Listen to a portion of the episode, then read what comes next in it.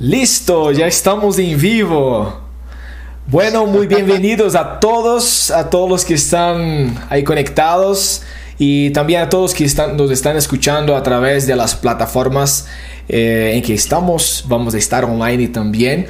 Eh, vamos a subir ese archivo. Bienvenidos a este primer podcast, el Impetus Podcast. Yo espero que les guste mucho. Esa, este es el primer episodio de una temporada a principio de cinco episodios y yo espero que de muchas otras eh, más temporadas que vendrán. Eh, hoy yo estoy aquí con Ozymandias y con Ian. ¿Cómo están chicos? ¿Todo bien? Sí, sí, sí. sí, sí estamos todos perfectos de verdad. Un gustazo, la verdad, de participar en este primer podcast a nombre de Impetus y Sports. Un gustazo. Bueno, ahí la gente, los que nos están viendo, algunos me conocen como Ocean. Eh, y bueno, tenemos aquí acompañándonos también Osimandias, el gran streamer ahora, streamer, caster, chica gamer, de todo, ¿eh? Es de todo. Sí, sí, sí. ¿Qué tal? Oye, este, primero muchas gracias a todas las personitas que están conectados, ahí están preguntando, ¿no? Oye, ¿qué se va a tratar hoy día? ¿Qué vamos a hacer? ¿Qué esto, qué lo otro? Bueno, antes de iniciar entonces chicos con los temas que tenemos para hoy, yo quiero iniciar por los patrocinadores o parcerías. Bueno, yo les cuento que de patrocinadores para este proyecto no tenemos ningún patrocinador. Esto es solamente... agua sin nombre. Agua sin nombre. El vaso de vidrio que compré en alguna parte, no, ni me acuerdo dónde fue. Si ese vaso no, estuviera lavado, seguramente yo traería un vaso de, de, extrato de tomate que, que, estuviera por ahí, pero no, no hay problema, ¿ok? Entonces, eso es oh, pura fuerza que estamos haciendo nosotros, yo, Diego, Ian, Osimandias, estamos empezando aquí. Queremos abrir ese espacio para conversar. Yo sé que no es una cultura tan, tan fuerte eh, en Latinoamérica de escuchar podcasts, pero además de un video aquí eh, todos los fines de semana que queremos hacer, además de un video en vivo en Facebook, nosotros vamos a subir este, este, ese contenido en forma de audio a Spotify, en el Spotify Impetus Podcast y también a las redes de YouTube eh, y Facebook, todo el, el video completo. En Instagram, en YouTube también ustedes van a encontrar los clips que son, serán los mejores momentos del podcast, incluso de los temas que, trataremos acá. Ok, entonces por ahora no tenemos patrocinadores, incluso si tú eres representante de una empresa y tú quieres patrocinar a ese proyecto, tú crees que ese proyecto llegando a tantas personas va a influenciar en ventas en tu empresa, venga con nosotros, no hay problema que, podemos conversar sobre algo. Eh, pero bien. Bueno, el siguiente tema que, tendría, ahí está. oh, sí. No, voltealo un poquito más, voltealo un poquito más que no logré, no logré ver perfectamente. Déjame abrir acá mis. Oye, oye, pero mira, podría, podría, ah, podríamos hacer este un podcast justamente hablando sobre la conectividad, los problemas que cada, cada ciudad, cada país se enfrenta, ¿no? Porque porque bueno, hay, hay mucho tema para, para, hablar en ese, en ese tema. No, ni hablar. Hay mucho tema, hay muchos temas, la verdad, y de verdad eh, son, son temas en que muy importante, principalmente, principalmente para nosotros, porque ese podcast acá yo quiero, quisiera enfocarlo mucho en el eSport como tal, pero el deporte electrónico, hoy en día el, el deporte electrónico es una iniciativa muy fuerte que ha ganado fuerza de una manera exponencial e imparable, pero todavía estamos gateando, yo creo. Iniciativa acelerada también, ¿eh? Privada, ¿no? Claro, acelerada. Sí, acelerada. Ok, acelerada. Sí, sí, claro. Ocean, este, ¿podrías decirnos más o menos, o no, mano, no más o menos, dinos los puntos que hoy día vamos a hablar, qué temitas vamos a tocar hoy día, por favor, para bueno chicos, eh, comenzando, eh, lo más obvio, igual que toda clase de primaria, vamos a tener primero un conociendo a los participantes. Aquí tenemos a Diego de Impetus eSports, él ha sido manager de su equipo y tiene muchos planes para su marca. Mi persona, varios me conocen como Ocean, pero yo trabajo en Rising Home, soy director de momento y bueno, tenemos a Osimandias también. Vamos a hablar de derechos de transmisión, la escena femenina y la escena profesional, escena profesional actual en NA y Sudamérica también. El DOT en Sudamérica es la región, la región la más peor la peor región del mundo, perdón, que les diga, y un último tema de xenofobia, que va a ser un poquito ahí medio picante. Vamos a tocar la picante más o menos. Sí, xenofobia yo creo que voy, voy, a dejar al final, que es algo que nosotros eh, evolu evoluimos de una manera negativa, ¿sí? Eh, la rivalidad a xenofobia. Y es yo...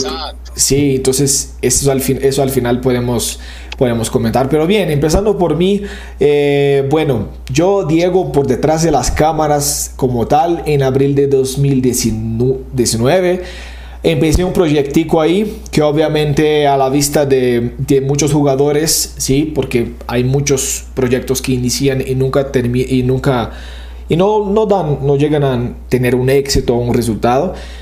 Eh, muchos jugadores no llevaron como de una manera muy seria y etcétera. Entonces yo insistí, yo, yo dije que era algo serio y la idea era, era tener un equipo de, Dota 2 a nivel profesional para competir en algunos torneos eh, y levantar una marca, ¿no? que sería la marca Impetus como tal. Y en 2019 empezamos con jugadores colombianos.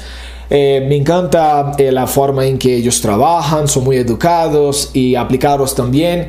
Hay muchas barreras en Colombia eh, para jugar Dota, pero fue, fue algo que, una experiencia muy bonita de trabajar con ellos. Luego fui migrando, contratando jugadores de otros, de otros países. Perú, llegué a, a, intentar contactar, eh, por ejemplo, personas de Costa Rica o de, de... Ahí está escrito Sandro. No, gracias, gracias. gracias. comentando.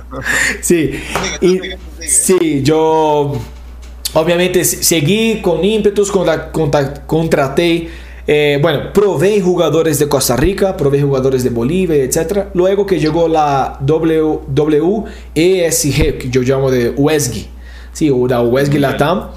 La UESG Latam fue muy interesante porque apareció una oportunidad y fue la oportunidad de invertir en jugadores chilenos para, para participar en la categoría del Dota 2 en la región sur. ¿Sí?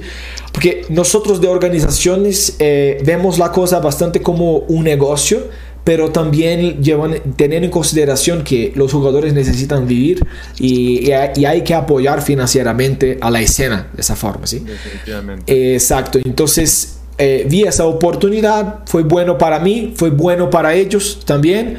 Eh, montamos un equipo, había dos peruanos, tres chilenos, eh, jugamos, ganamos y por cuenta, por cuenta del coronavirus no pudimos viajar a Río de Janeiro, Brasil, que representaríamos la región sur para para sí. Tiempo, ¿eh? el sí, sí, el evento estaba como para el 4 o el 11 de febrero, creo. Y, y, no, se aplazaron como 10 días, después otros 15 días y empezó a, empezó a aparecer temas de coronavirus. Y yo ya vi, no, Ah, yo creo que ahí ya, ya, ya sabemos el, el futuro, pero súper bien, yo no tengo nada contra la organización de la Westgate Latam, ellos pagaron a los jugadores súper bien, eh, normal, o sea, yo terminé el contrato tres meses después, creo que dos o tres meses después de la, de la decisión de la Westgate Latam con los jugadores, terminé el contrato y luego los jugadores cada uno en sus equipos diversos empezaron a jugar pero Impetus eh, está regresando y yo espero eh, poder traer novedades. Va a ser bien chévere.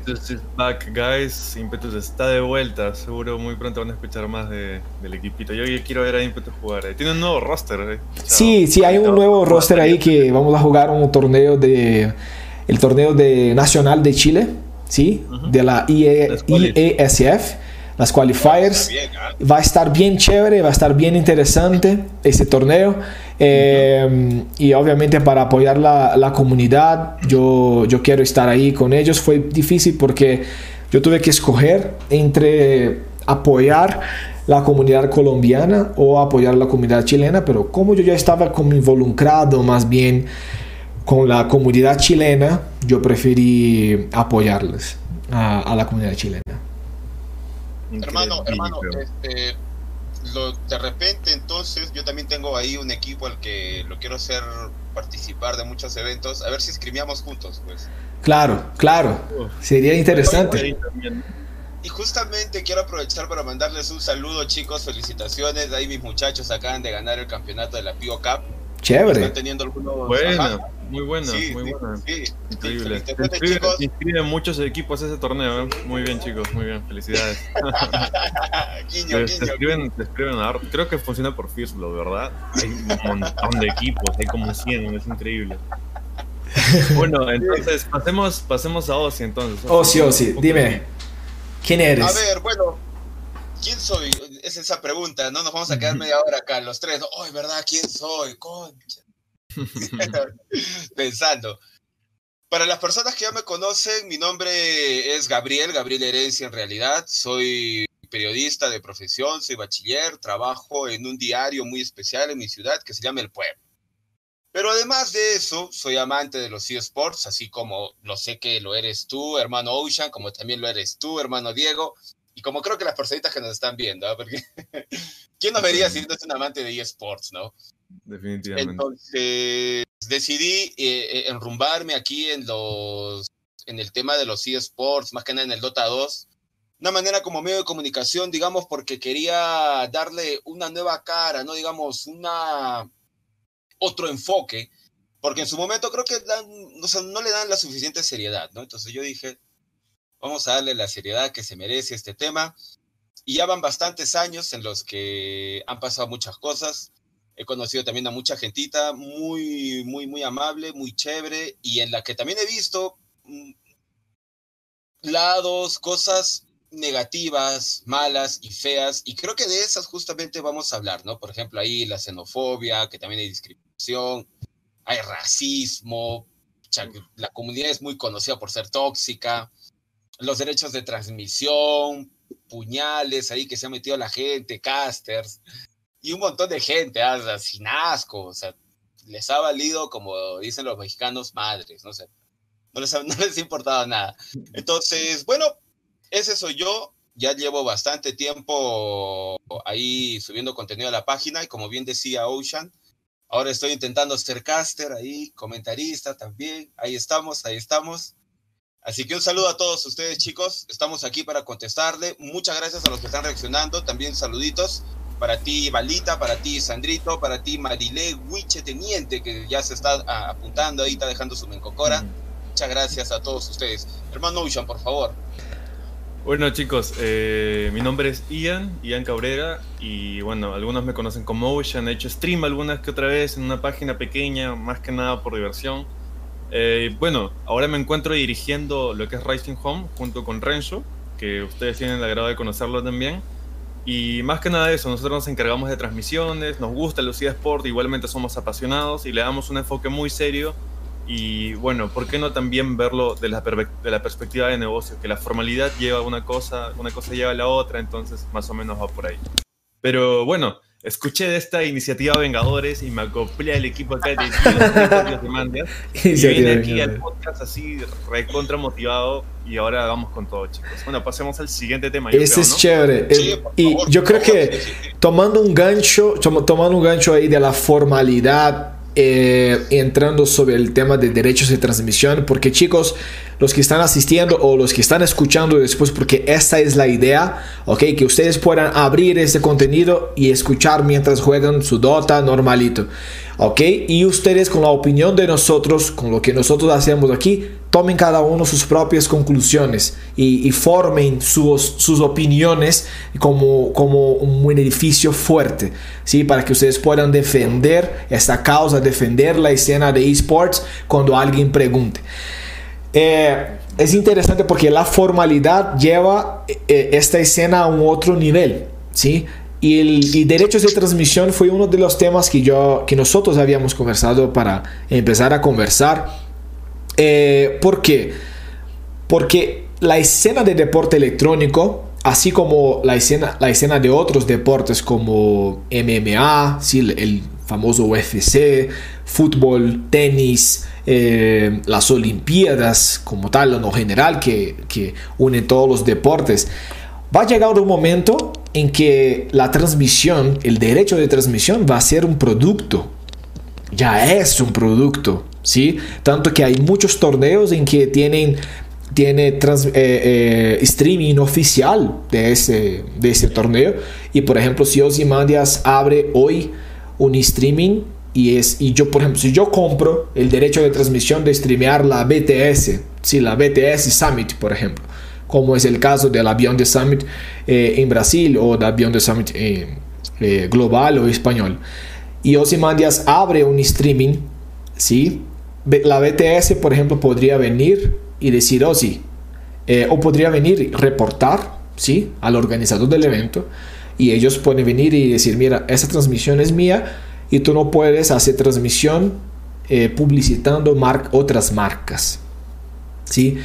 Y esto es algo muy serio porque vemos que este modelo, quieran o no quieran, es un modelo que funciona. ¿Sí? Osi Studio, imagínate.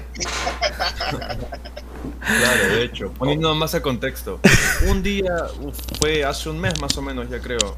Dota lanzó un comunicado diciendo Organizers the Ronda. está en inglés esta cosa. La cosa es que las organizadoras de los torneos tenían que darle a los streamers eh, independientes, a las organizaciones, lo que sea, quienes quieran castear, un set de layouts de recursos simples de ejecutar, no monetarios, para que estos individuos puedan streamear el torneo.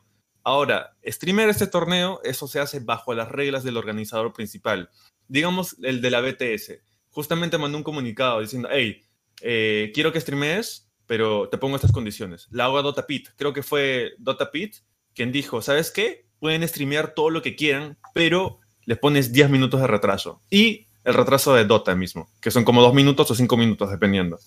Entonces, uff, es un montón. O sea, ver el, juego con retraso de 12 minutos. 12 minutos, sí, 12 minutos ya es un GG. Ya hay partidas que terminan en 12 minutos.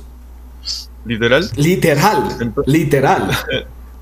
Entonces, uff, y bueno, ahí oh, seguro tienes algo que decir antes de que yo le dé el enfoque así a negocio, porque yo soy así, me van a disculpar, pero no, no, o sea, tiene, tiene mucha razón. Y este tema ha sido tan fuerte, o sea, en serio tan fuerte, pero que también ese, ese comunicado que lanzó Valve, que creo que ha sido hace no más de un mes, ahora en septiembre, creo que sea inicios, el 4 creo, si no me equivoco, lo mandó.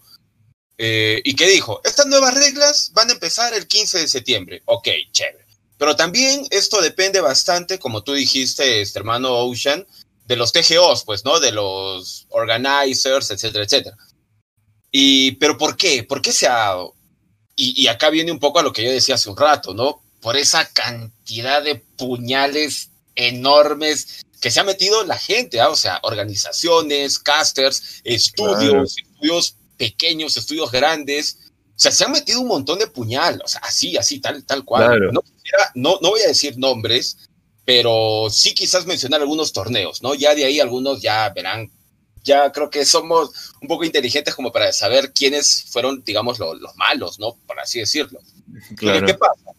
Que este tema, como bien decía Dieguito al inicio, yo puedo tener mi, mi estudio, digamos, yo soy cast, chévere. Pero más que nada en inglés se mueve bastante plata, pero bastante, ¿ah? Una vez le escuché mm. decir a Avo Plus, que es Dark Light, una, un caster reconocido, que hace un contenido bastante, bastante bueno, digamos, y que no cae pues en la chacota fácil, ¿no? En la, en la broma burda, ¿no? En los osos, ¿no? Es un brother que hace un buen contenido. Este, él, por ejemplo, agarró y, y dijo que, que, pagan más o menos una mensualidad de unos de 5 mil a 10 mil dólares. Si es que no me estoy equivocando, ojo, ¿ah? chicos, a ver si es que alguien tiene la data oficial, coméntenla, por favor, ajá, nosotros la vamos a leer. Pero entonces, como hay tanta plata y como también hay bastantes sponsors, entonces, pucha, es un es tierra de nadie, pues, o al menos era tierra de nadie. Era tierra de nadie. Hubo un revuelo, ajá, este, cuando con esto de la pandemia, también con algunos casteos, y recuerdo que en la, ¿cómo se llama esta? El torneo que hubo ahora último. ¿La Omega League? Claro, ajá, ajá, la Omega League, la Omega League. Entonces, en la Omega League, Kyle, si no me equivoco, fue el que empezó a decir, oye, ¿cómo es pues del casteo, no? O sea, Valve no dice nada, tampoco de la DPC, etcétera, etcétera.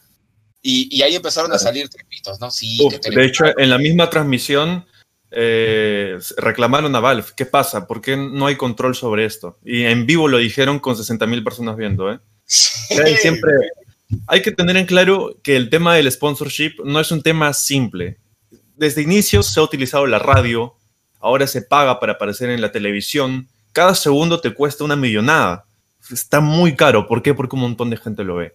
¿Y qué pasa con las transmisiones ahora en Twitch? Estamos en Latinoamérica. Aquí 4D lanza su transmisión y llega a lo mucho a 10.000 viewers. Pero ¿qué pasa en Europa? La Omega League, constante, 60.000 viewers. Aún así sea la primera partida del torneo. O la, la mitad o incluso la final. 60, 80 mil viewers. Y en League of Legends, ni hablar, 200 mil, 150 mil, en pics. Es, es, inaudito, es increíble. Entonces, esto está creciendo demasiado. ¿Y qué pasa? Marcas como Mercedes-Benz, que literalmente auspició el torneo, ¿cómo se llama? El ahí, es el One. Ahí es el One. Sí, creo que, creo que fue la Birmingham, no sé, en Tailandia, no, no, Tailandia. Viene, la de Tailandia. hace tiempo, hace dos, tres años, creo. Es increíble, ¿eh? Ajá, o sea, si es que no me equivoco, creo que va incluso más tiempo, a cuatro o cinco años. Solo que empezó a lanzarse con los carrazos eh, los últimos tres, ¿no? Increíble. Imagínate esa, esa, manera de, ¿sabes qué? Voten por un MVP, la gente que vote por un MVP, y yo le doy un Mercedes Benz. Pero ¿ustedes creen, ¿ustedes creen que eso ayuda o no? Porque, por ejemplo, o sea, a nivel de negocio, o sea, si yo, si, si yo soy el dueño de Mercedes, y estoy patrocinando con mucha plata un torneo para subir mi marca. Yo quiero mi marca en el estadio, en la arena, yo quiero en la camiseta de los jugadores, quiero en todos los lados. Ok, hay jugadores que van a venir a jugar que son patrocinados por BMW. Yo no sé cómo fue la, la, negociación interna en la época de Pain Gaming, por ejemplo, que era patrocinada por BMW y fue y participó de un torneo en Mercedes. Incluso sería muy interesante buscar, la, buscar los, los videos tal vez de esta época para ver si ellos usaban alguna logo. O no sé si en esa época era oficial o no el patrocinio de Mercedes. Pero si yo soy el dueño de Mercedes y tú, Ozymandias, eh, tienes un canal de streaming, el Ozzy Studio, patrocinado por BMW, yo no quisiera que tú transmitieras mi, mi contenido. ¿Sí me entiendes? Porque yo estoy poniendo un montón de plata. Y ahí, igualmente, cuando BMW haga un evento, tampoco va a querer que yo transmita ese evento. ¿Sí? Porque ahí es donde entra el derecho de transmisión. Hay choque de intereses. Hay choque de intereses. Pero estamos hablando de algo que sea grande. Mientras no somos grandes, la prohibición nos impide de crecer. Ese es mi Esa es mi visión. si me entiendes, prohibir, prohibir impide el crecimiento, yo creo, cuando no somos grandes.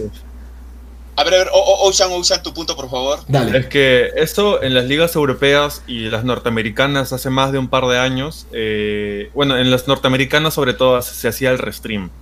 Que alguien, un, en Perú pasa mucho esto, un, un caster X agarra, prende stream y pum, 10.000 viewers. Iwo prende stream, lo hace con dos de sus amigos, los, tan, los, este, los lobitos y pap, 10.000 viewers. ¿Y qué pasa? La transmisión oficial de 4D tiene 2.000 viewers, con una producción que ha costado tiempo, que ha costado trabajo, que uno le da, que uno le da en verdad mucho tiempo y, pucha, al final de cuentas, no paga. No es ¿Qué fácil. pasa con estos torneos?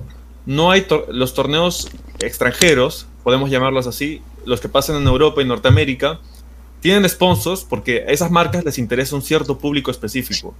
Entonces hay una estrategia ahí de Mercedes-Benz, por ejemplo. Entonces no le interesa mucho los 10.000 viewers de Sudamérica, porque al final ellos no tienen el poder adquisitivo que los que tienen en, Europa posiblemente. Entonces, ¿sabes qué? No me importa, o sea, tome la transmisión, bacán que transmitan en Facebook, bacán sus 10.000 viewers, pero no me da un, un, reward muy, muy, muy exquisito, ¿entiendes? Entonces, no hay problema, llévatelo, por ahora, ¿eh? Por ahora. Falta desarrollar esto de SA y posiblemente en el futuro ya Sí, Exacto. Mira, mira, este, Ocean, lo que tú dices es, es, es muy bacán, ¿ah? Y la pregunta que tú nos has dejado al aire, Dieguito, está como que picante, ¿ah? Porque, o sea, tú, por ejemplo, dices, no, una prohibición nos va a impedir a nosotros de crecer. Entonces, no, la escena, pero, la escena también. La escena, la escena, sí. ajá, la escena no crece, pues, una, porque sí. lo estás limitando, pues. Y es una ajá. escena que, como tú bien decías al inicio, que está en pañales, puta, ¿cómo quieres que crezca? No va a poder. Claro. Exacto. No, vamos a poner un ejemplo práctico. La Liga Movistar, claro, no tiene una liga, ¿sí?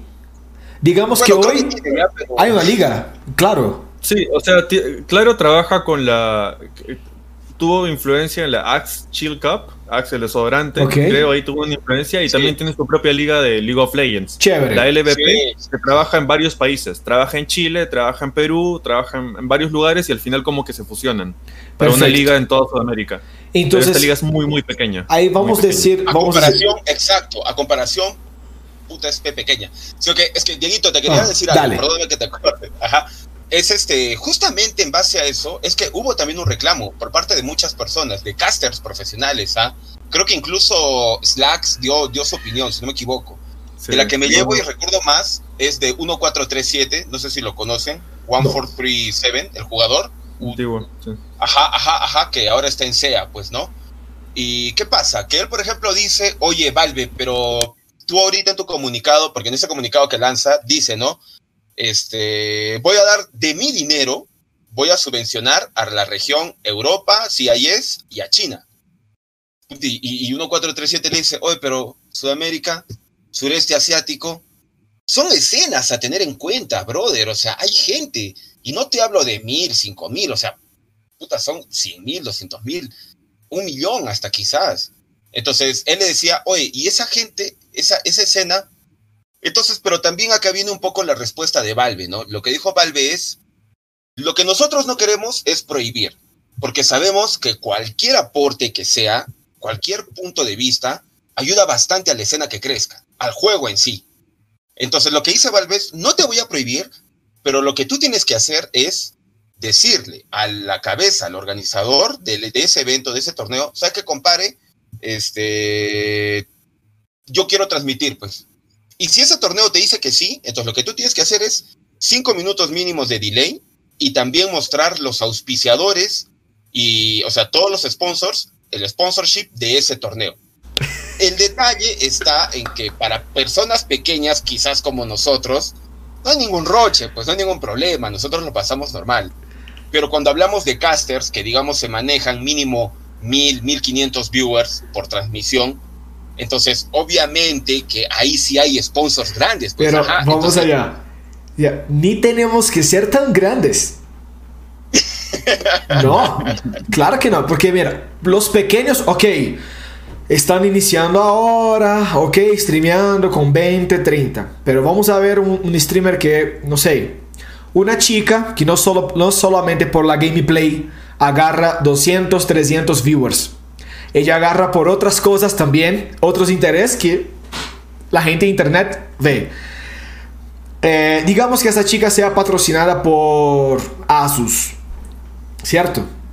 Y hay un evento de ASRock. Claro. ¿Tú crees que si esa chica quiere transmitir, ¿cierto? El evento, ok, entonces ponga 5 minutos de retraso ella es pequeña, 200 viewers, 5 minutos de, retraso y hay que poner su marca ASRock ahí en tu streaming. Y ella tiene un contrato con Asus. Es pequeña, eh, pero ella tiene un contrato con Asus. E, ella decide no hacerlo. Ella decide no hacerlo. Y ahí es donde empieza a matar su propio negocio. Entonces, por ahí yo, yo le digo, ¿cómo ella va a crecer con esa prohibición siendo tan pequeña? Si me entiendes, es muy difícil. La verdad, yo soy pequeño, yo agarro 30, yo sé, yo, yo agarro 30 viewers, soy pequeño, pero pude negociar bien, yo pude negociar ahí un, contrato de un mes, tres meses con una marca chévere, no sé, eh, Asus, ok, pero no voy a poner en mi, en mi, en mi, en mi canal la marca de ASRock. Mira, ASRock, yo pongo en mi canal tu marca, no hay ningún problema, ok, pero solo en este ejemplo. Sí, es increíble. Ahí va la segmentación que te digo.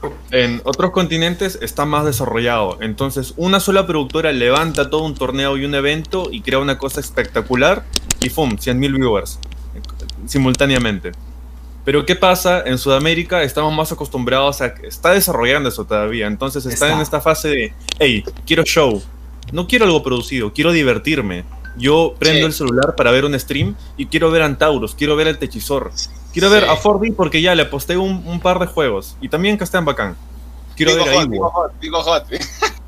quiero, ver, quiero ver a Bingo Hot. Quiero ver a Bingo Hot.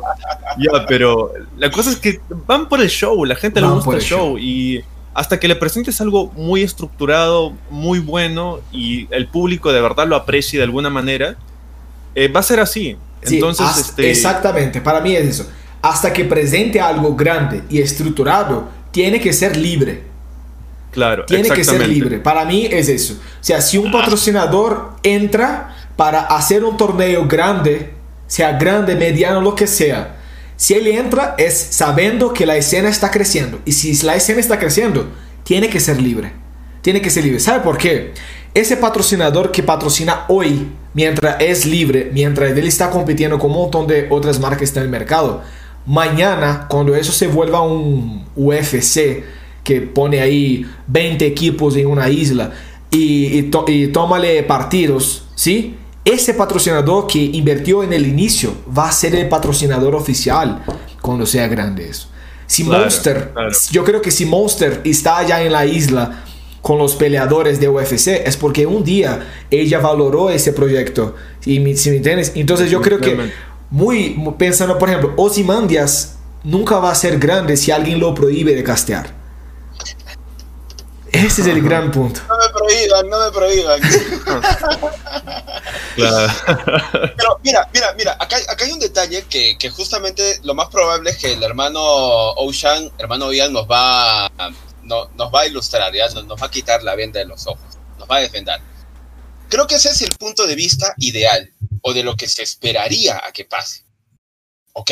O sea, es lo ideal, ¿no? Lo, lo correcto, lo que debe de ser. Pero seamos sinceros, y ahí justamente, por ejemplo, hablaba, este, Ocean ponía de ejemplos algunos streamers grandes, grandes, ¿ah? Y que obviamente tienen sponsorships muy grandes también, o sea, marcas realmente representativas, que tienen que ver con la escena gamer, porque son de repente marcas de, de, de, de, de, de compus, de PCs, de gadgets, ¿no?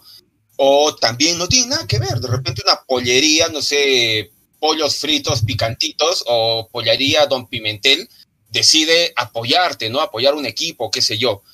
Entonces, el detalle acá está en que la gran mayoría de, de, sponsorships simplemente vienen por los números. No vienen por tu calidad, por la calidad del stream que tú brindas, por el contenido que tú brindas.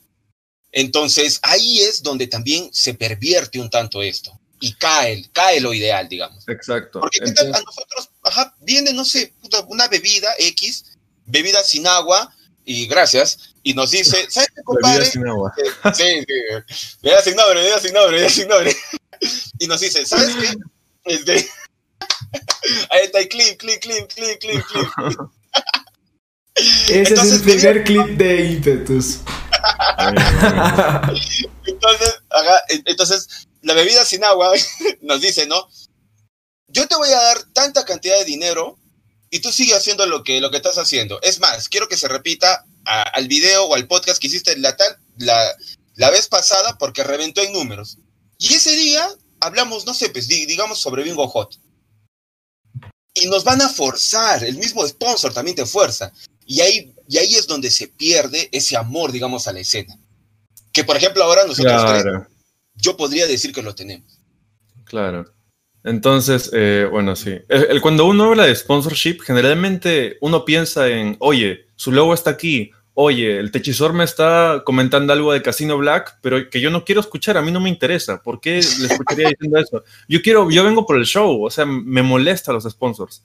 Pero cuando uno habla de sponsors, y yo he estado metido en esta tarea, yo tuve que vender proyectos así, es, a ellos les interesa ¿Quiénes ven esos streamers? ¿Quiénes pueden comprar mis productos? ¿Por qué invierto en ellos? Cuando uno habla de sponsors, habla de no una persona, no dos personas, habla de una compañía entera de inversionistas que dice, hey, te vamos a dar un price pool de dos mil dólares, pero tienes que asegurarnos de que esos dos mil dólares en el futuro sean, no sé, 500 galletas compradas. Algo parecido. Entonces, eh, no es algo tan simple, esto es toda una ciencia que hay que desarrollar, pero Así está la cosita, ¿no? Sí, yo creo, yo creo que, yo entiendo, yo entiendo eso. A veces, por ejemplo, sponsorship eh, molesta porque quita el amor, pero yo creo que va mucho de la cuestión de, de estar de acuerdo qué es lo que ellos están patrocinando. Por ejemplo, em, si hay un streamer que es gameplay, ¿sí? Puro gameplay profesional y etcétera. Ok, yo estoy, ¿qué, ¿qué, es lo que estoy patrocinando? Estoy patrocinando esto. Pero si hay un streamer, por ejemplo, en Brasil pasa eso. Hay un chico en Brasil que se llama Seu Creyson. ¿Sí? Se llama Seu Creyson. Él es un chico muy chistoso, la verdad. Pero, ¿cuál es la idea? Eh, él se llama Rafael, pero eh, tiene un personaje que es Seu Creyson. Y esa idea que él tiene es ser el personaje que representa la comunidad. Representa el chico que grita jugando, que, sí, que es el que, que dice groserías y tal. En Perú hay como unos dos o tres streamers así, yo creo, o muchos más. Yo vi unos dos o tres, ¿sí? Pero él es como así y la gente le gusta eso. Y el punto es que si viene un patrocinio y dice, no, yo te patrocino, pero tú no puedes hablar tal cosa en, tu, en tus lives, pierde la esencia. ¿Sí? claro. Entonces ahí queda en las manos, yo creo que queda en las manos de la persona. Si él quiere perder la esencia y ganar el dinero, o si él quiere mantener la esencia y esperar una siguiente oportunidad. Definitivamente. Porque yo estoy seguro que si él rechaza este patrocinador, va a venir otro. Va a llegar otro. Y eso lo, eso lo hizo muy bien WePlay eh, con la Omega League. Los sponsors están ahí, don't get me wrong, de verdad están ahí y se muestran en las transmisiones todo lo que tú quieras. Hay sponsors y muy caros. Es, es como 50 mil, creo que fue en, en, en 35 mil en, aquí en SA y ya medio millón en Europa. Y los chicos They don't give a fuck. Literalmente están diciendo cualquier estupidez, han puesto memes en toda la transmisión, se han divertido, han hecho lo que han querido. Literalmente. Si uno ha visto la Omega League en inglés, hacen lo que quieren. Y les va bien. Y entonces ellos trabajan así muy bacán y les sale muy bien. Pero para llegar a lo que hoy en día es la WePlay, está pasando lo que hoy en día pasa en Perú. Con la liga regional que es el, la LPG, Fordi, que ya está invitando equipos internacionales, un price pool que llegó a 50 mil y un dólar entonces la cosa va así, ¿no? Eh, va mejorando poco a poco. Sí, sí, sí. Yo creo que básicamente eso es, o sea, el, equilibrio entre la esencia y el dinero también es muy complicado. Porque al final, por ser pequeño, por ser tan pequeño todo eso, se necesita crecer. Y para crecer, por ejemplo, un jugador que no tiene el apoyo de la familia, y ahora voy a entrar en un tema tal vez un poco más eh, eh, especial que es el apoyo de la familia. El jugador que está allá en su casa, que no tiene el apoyo de la familia, el apoyo de la mamá, no tiene tal vez el dinero para pagar el internet del mes. ¿Sí? Lo mínimo, lo mínimo, por ejemplo, que yo creo que una organización debería venir y hacerle una propuesta es, mira, mínimo para pagar tu internet. Mínimo. Un, un sponsor mínimo para eso. Yo creo que ese es lo, lo mínimo. Ahora, si él, además del sponsor que viene, ¿cierto? Le da eso y le pide, no, pero tú no vas a poder, por ejemplo, streamear eh, tomando cerveza. Un ejemplo aquí, somos libres, normal. Yo tomo mi agüita y el otro toma cerveza. No. Mira, al menos, a, no ser que sea eh, eh, Heineken, ¿sí? Que te patrocine. Ok, tú vas a quitar la, la, la, la cajita de Budweiser y vas, a tomar otra. Pero, ok, yo creo que no puedes impedir que tú hagas lo que tú vienes haciendo en tu streaming, que es la esencia de lo que tú haces. Pero eso hablando en hoy en día, como dijo Simandes y lo, lo dijo muy bien, yo creo que eh, vale mucho más que hablar de cómo quisiéramos que fuera, ¿cierto? Y hablar de, de lo que realmente es hoy en día. ¿sí? Y, lo, y la forma que es hoy en día es, es un desorden total. Sí, para mí es un desorden total. Porque es algunos es un caos. Algunas organizaciones dejan que todos retransmitan, otras no dejan, ¿cierto? Entonces tú entras, tienes un compromiso con tus viewers de transmitir 10 partidas y a la mitad de la segunda partida estás baneado. Entonces tus viewers tienen un sentimiento de abandono y ahí tú ya pierdes la fidelidad de viewers también. Entonces yo creo que hay una cuestión mucho, muy, muy ligada prácticamente a eso de, de, de qué vamos a hacer para que crezca. Ahora, falta un... A mí me gusta mucho la escena del, del, deporte de peleas, ¿no? De UFC. Yo acompaño mucho y me gusta bastante. Y ahí hay una figura que es el presidente, que es Dana White yo creo que en el sí, Dana, eh, yo creo que en el en el eSport como tal, o sea, eSport es la categoría completa y tenemos varias subcategorías. Dota 2, League of Legends, tal. Yo creo que falta un Dana White. Yo creo que falta un Dana White en, en, Dota, un Dana White en Counter-Strike. Si me tienes, un Dana White en League of Legends. Yo creo. no, no, mira, o sea, si quieres, si quieres hacer esa comparación, creo que faltaría un Dana White en creo que todos o casi todos los deportes. Sí. Porque Dana White, la gestión que tiene de, lo que es Ultimate Fighter Championship, o sea, es. Wow. Pero yo, en fútbol, por ejemplo, el Dana White en UFC es como la FIFA el fútbol, ¿no? Pero la FIFA, no, siento que sea un Dana White, no, Dana White es, siento que hasta tiene una actitud muy paternalista para con la UFC. Sí. es como un padre. Sí, o sea, el huevón sí. sí, porque él es como el marquetero también, ¿no? Sí, él es el marquetero, pero él, él es organizador y es el marquetero. ¿Sí? Pero la FIFA, por ejemplo, yo creo que es FIFA, no puedo estar hablando un montón de, de popó aquí, pero yo creo que es la FIFA que negocia con cuáles canales en cada país va a transmitir. ¿Sí me entiendes? Y ahí es donde entramos en algo mucho más grande. Por ejemplo, si FIFA llega en Brasil y negocia con Globo, o llega en Colombia y negocia con Caracol, y llega en Perú y negocia con, no sé, dime una, emisora de televisión. Con el pueblo, con el pueblo. El pueblo, no sé, e, existe esa, esa emisora, ¿en serio? ¿Sí? No, no, no, no, no, no. Es, el diario donde yo trabajo, es lo que te digo, pues, ¿no? Ok, digamos que exista una emisora en Perú, El Pueblo.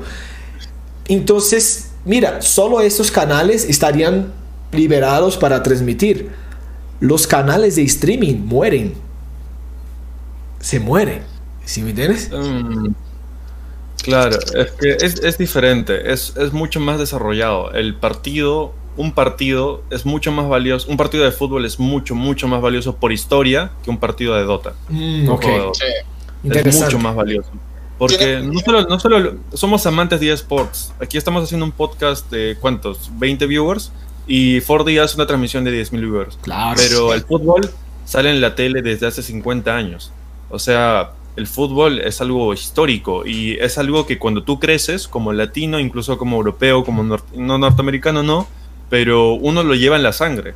Entonces cuando uno ve el balón correr y ve a su papá queriendo ver ese balón correr, es como a ti también te, te pega eso. Entonces es algo cultural que tiene, es mucho más grande de lo que estamos hablando. Sí. Es mucho más grande. Sí. Entonces, digamos que, digamos que en el Dota nosotros estamos como hace 50 años el fútbol apareció, ¿verdad? Entre comillas, digamos que fueron 50 años. En el Dota estamos en esos primeros 10 años, en esos primeros 8 años más o menos porque nació de barrio.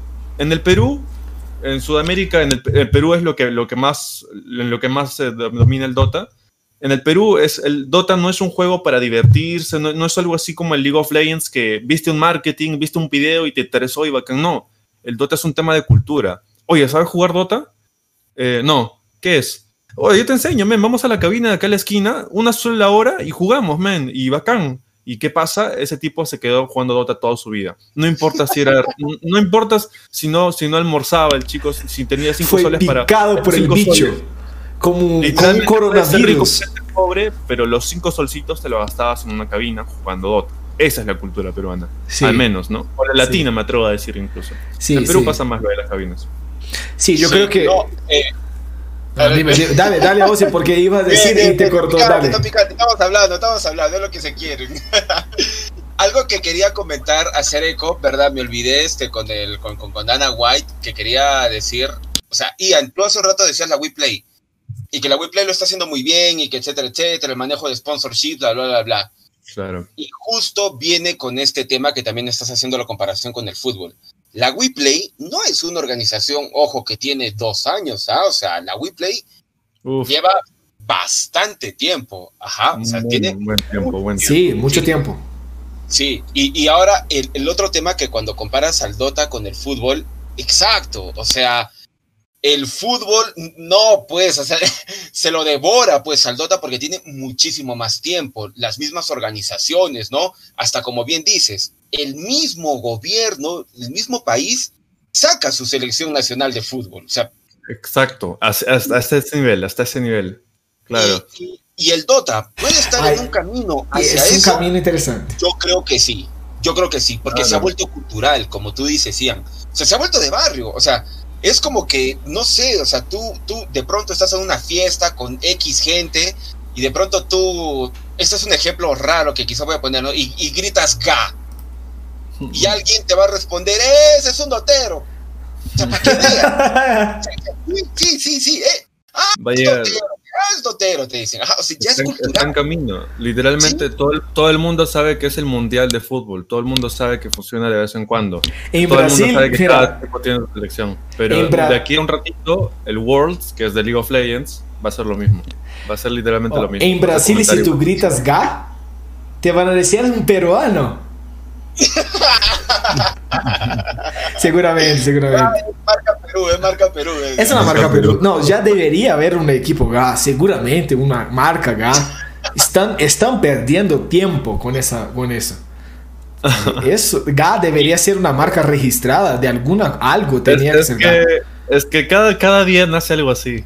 Cada día nace algo así. El, el gas seguro va a morir, ya está muriendo, va a morir de aquí, ¿cuánto? ¿Cuántos, cuántos meses le da a Sosi? Ya, mira, yo le pongo así a la, a la firme para que ya, así, muera, muera, muera. Muera, ya nadie se acuerda.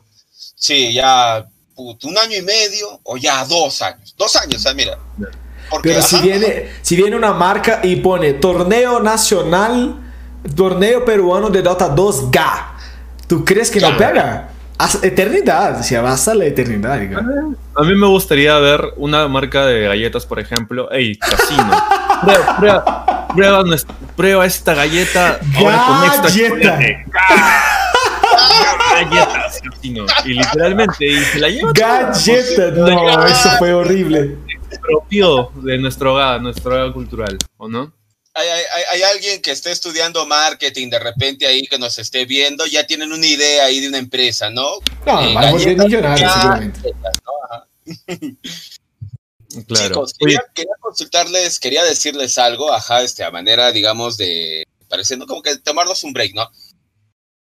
Eh, esta situación que estamos viendo, a pesar de que nosotros, como la mencionamos ahorita, vemos de que tiene un impacto grande, se está desarrollando de una manera abrumadora, muy rápido también, ojo, a pesar de, la posible lentitud en comparación a otros continentes, estamos ahí avanzando, avanzando, avanzando. Eh, en, el, en el caso femenino, esto no se siente mucho, ojo, ¿ah? Mm. Y hasta diría que el caso femenino está bastante descuidado. Sí, y yo creo. Un torneo brasileño, este, a ver, a ver, para, para dar ese chiquito. Minas Club se llama el Reina de Copas, pues. Ah, sí, sí, sí, sí, Reina de Copas, sí. Eh, ese es uno de los, creo que uno de los torneos o iniciativas muy buenas que le prestan atención a ese, a ese público que siento que hasta a veces es muy maltratado, además de olvidado, ojo, ¿ah? en la comunidad, la escena femenina, profesional o simplemente gamer. ¿Qué fue? ¿No hay, no hay chicas que jueguen Dota? Eh, yo, yo puedo decir que, mira, yo intenté, sea, en 2019, cuando estaba conociendo chicos, eh, tier 3, tier 4, así, digamos así. Voy a poner tier, tier 3 para ser como estable con todos. Tier 3, hay 5500 a 6500. Hay mucha diferencia de un chico 6000 a un 7500, ¿sí? Entonces, digamos con un chico 5500, 6000, ¿ok? Yo llegué a conocer chicos así, eh, jugadores profesionales. Intenté contactar a, jugadoras, a mujeres, ¿sí? Incluso inscribí unas dos, unas dos o tres veces contra equipos femeninos. El equipo de ímpetus que jugó la OESG y la TAMSUR escribió contra equipos femeninos. Hubo un día o dos días. Fue súper interesante. Mi idea allí no era que, obviamente, ellas tenían 5K, ese equipo, etcétera pero mi idea allí, yo quisiera ver cómo jugaban las chicas, ¿sí me entiendes? Porque la, gran verdad es que hay un, un, preconcepto muy grande, una discriminación. Una, en un arranque, por ejemplo, yo creo que una chica no abre su micrófono y es algo, un pecado mortal, porque en un juego tú tienes que comunicarse. Si tú no te comunicas, 40% de tu dota está en la basura completamente, sin comunicación. Eh, y obviamente yo creo que la forma de conocer a las chicas es a través de esos torneos. Reina de Copas, hay un proyecto por detrás de Reina de Copas que fue para descubrir ahí, descubrir las, las chicas, que fue el proyecto de Minas Club, que es lo mismo que, que es el mismo proyecto de Midas Club, que ahora es ¿Ah? Que ahora es Havan Liberty. Entonces, Havan Liberty compró el, el, equipo de Midas Club. Y ese Midas Club también tiene un equipo femenino que se llama Minas Club. ¿sí? Ah. Lo cual fue que, que fomentó ese, ese, la escena femenina en Brasil y crearon el Reina de Copas. ¿Sí? Y eso estoy hablando así por encima, o sea, yo no sé por dentro del proyecto cómo es, súper por encima. Y a mí me gustaría, la verdad, no tengo ningún preconcepto, a mí me gustaría mucho, de verdad, mucho, decir, mira, el carry de mi equipo es una mujer normal, súper bueno. Ha pasado, ha pasado. En SA no mucho, en SA hay más equipos. De hecho, en el Racing 2 queríamos invitar a un equipo femenino, nos llamó la atención. Para el Racing 1 también. Eh, nos dimos la sorpresa de que esas chicas llegaban a 5K lo máximo. Y era un equipo que jugaba una vez cada dos años, algo así. Que la ah. página estaba así recontra muerta. ¿Y qué pasó? Una de las chicas eh, fue streamer, la otra eh, pasó a ser, no sé, se enfocó más en su trabajo, que no tenía mucho que ver con eSports, y las otras tres desaparecieron cosas así. Entonces, por tema cultural, por tema de que las chicas no juegan Dota porque es algo más de... no sé, claro, entre comillas. Dejemos la discriminación de lado, dejemos, dejemos de ser, no sé, misóginos, entre comillas. Obviamente no lo somos. Mira, es simplemente por tema de cultura. Por alguna razón u otra, las chicas no han jugado tanto como los chicos. Y por eso no se ha dado el desarrollo. Pero. Creo que es por la cantidad, ¿no? Tal vez sea por, la, cantidad definitivamente. Y por la cultura igual. En, el, en Rusia hubo un equipo que, que llevaron una chica a un equipo de League of Legends y la hizo bacán, chévere. El mismo tipo que llamó a la chica hizo un, hizo un equipo de cinco chicas y el marketing le fue genial. El equipo sonó por todo el mundo, un equipo femenino que competía contra equipos eh, puros hombres. ¿Y cómo iba a ser esto? ¿Qué pasó? les terminaba las partidas 15 a 0 les terminaban las partidas en 17 minutos. Y fue un rotundo fracaso, entre comillas, porque todo el mundo escuchó del equipo. Todos sabían, la verdad. Y, pero bueno, simplemente no se dio el resultado. Pero las cosas son, a veces funcionan así, pues. A mí me gustaría ser sí. top 100, pero no lo soy. Pero tú estás al camino, porque yo creo que así hay una cuestión también de ver cantidades, ¿sí? Vamos allá. Puedo estar hablando algo súper equivocado acá, e incluso, por ejemplo, los que están asistiendo en el chat pueden dejar ahí su opinión acerca de lo que hablamos, del derecho de transmisión, o acerca de la, de la, escena femenina, o preguntas, algo así, que yo creo que va a ser chévere que comentemos acá. Y si hay alguna chica viendo ese clip después, por favor, escríbenos. Y nosotros, en lugar de decir lo que pensamos, queremos escuchar una chica dotera. Yo súper, yo quiero escuchar una chica dotera. Ahora, yo comparando escenas, una cosa es decir que en Perú hay muchos jugadores muy buenos, ¿sí? Y en Bolivia hay pocos jugadores buenos, ¿sí? O en Chile hay pocos jugadores buenos. Comparando, pensando en lo siguiente, en Perú hay 800 inmortales, ¿sí? Donde en Colombia hay 9, 9. Y en Chile hay 38. De los 38, seguramente dos cada un jugador tiene dos Smurfs o una Smurf. Entonces, ese, ese número de 38 se resume en 16, 17. Entonces, es un tema muy complejo porque ahora, eso no sé si va a ser un clip, pero ojalá no sea cancelado, pero decir que las mujeres juegan menos que los hombres, para mí, Diego, es sencillamente porque no hay tantas mujeres jugando. Porque si hubiera muchas mujeres jugando, tendríamos diferentes niveles de mujeres jugando Dota. Si me entiendes, es lo mismo que comparar Perú con Chile. No, es difícil comparar. Si la escena de Perú es mucho más alta. Tú ves, por ejemplo, mucho más hombres eh, eh, yendo a, la cabina a entrenar. Tú ves, tú ves mucho más hombres saliendo a, jugar Dota en, en cyber y etc. Yo creo que falta en que nosotros demos más oportunidad a mujeres y que invitemos a las mujeres que están jugando Fall Guys, eh, Free Fire, League of Legends, venga y juega Dota. Yo creo que cuando tengamos mil, cinco mil mujeres jugando, ahí sí vamos a tener, yo creo que, mira, aquí de las 5.000, 50% inmortales. De, las, de los, de los 2.500 mujeres que están jugando, mira esas 250 mujeres aquí. Ahí sí yo creo que vamos a empezar a ver, yo creo que mujeres en, el, en un The International. Hoy en día yo creo que es como un 90-10 o un 90-30 entre el público de Dota 2, hombre y mujer. Cuando ese, ese número yo creo que se equilibre, cuando haya un equilibrio, yo creo que vamos a empezar a ver hombres y mujeres. Yo sueño en ver equipos hombres y mujeres juntos jugando. Yo creo que debe ser muy chévere. Esto, es de eSports más que de Dota, ¿eh? es muy eh, De eSports, en lo general, sí. Sí. Sí. Pero, o sea, totalmente equivocado lo que yo dije, para ustedes tiene algún sentido, normal.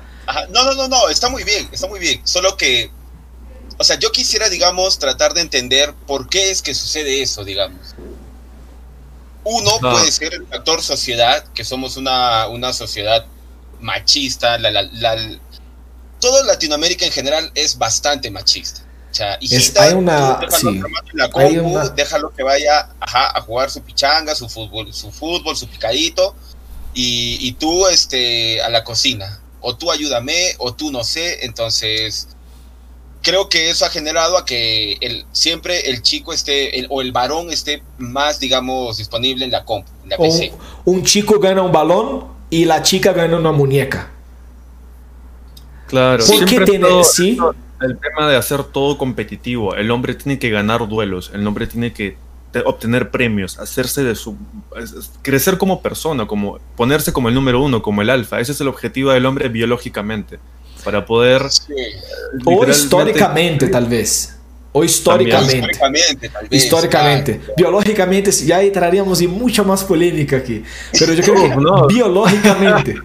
Descargamos, descargamos ahí, descargamos. Tal vez biológica, no, históricamente, biológicamente no, tal vez históricamente, pero yo creo que si una niña de, de 8 años, quiere 5 años y quiere jugar fútbol, yo tengo una hija, si mi hija quiere jugar fútbol, ¿qué voy a hacer?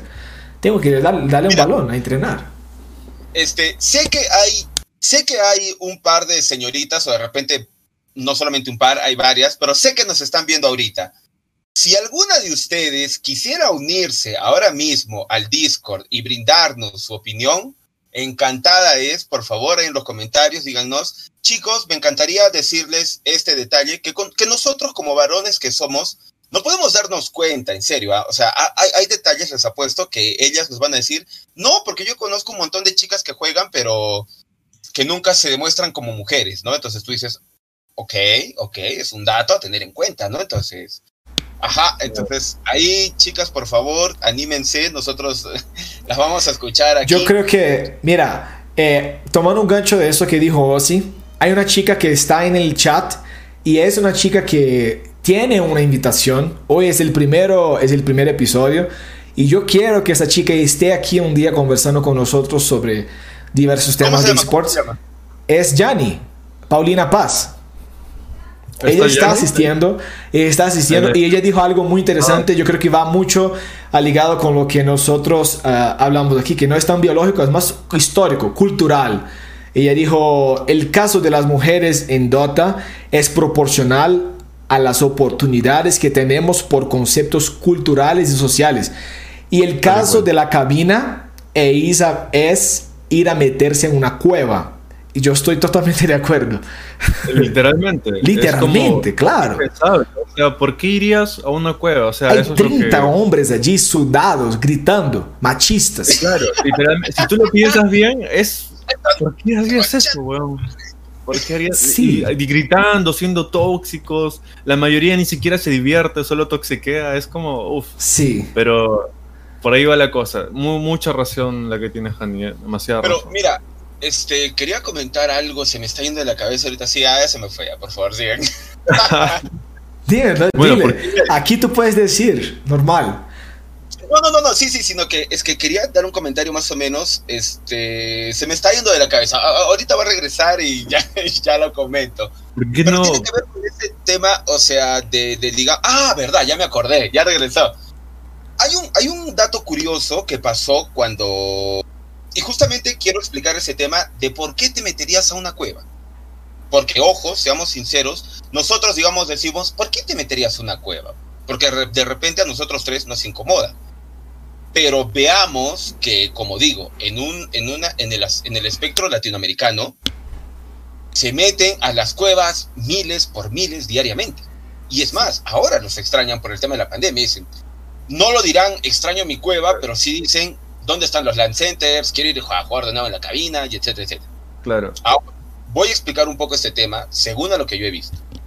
Cuando, cuando votan a Toby, a, a Toby One por el tema del acoso y etcétera, etcétera, bla, bla, bla, bla. Entonces pasa el tema del acoso, un montón de streamers empiezan a decir, yo también sufro de acoso, yo también sufro de acoso, yo también sufro de acoso. Entonces lo votan a Toby One. Y, y, este tema del acoso en su momento fue bastante picante y peludo, digamos. Un montón, este, y ahí eh, Slacks dijo algo muy bacán. Y su video está en privado en su canal de, de YouTube. Solo se puede acceder si te comparten el link. Yo lo perdí, mm, pero sí lo vi. Y, y, y, Slacks dice algo muy bacán y hasta se pone a llorar.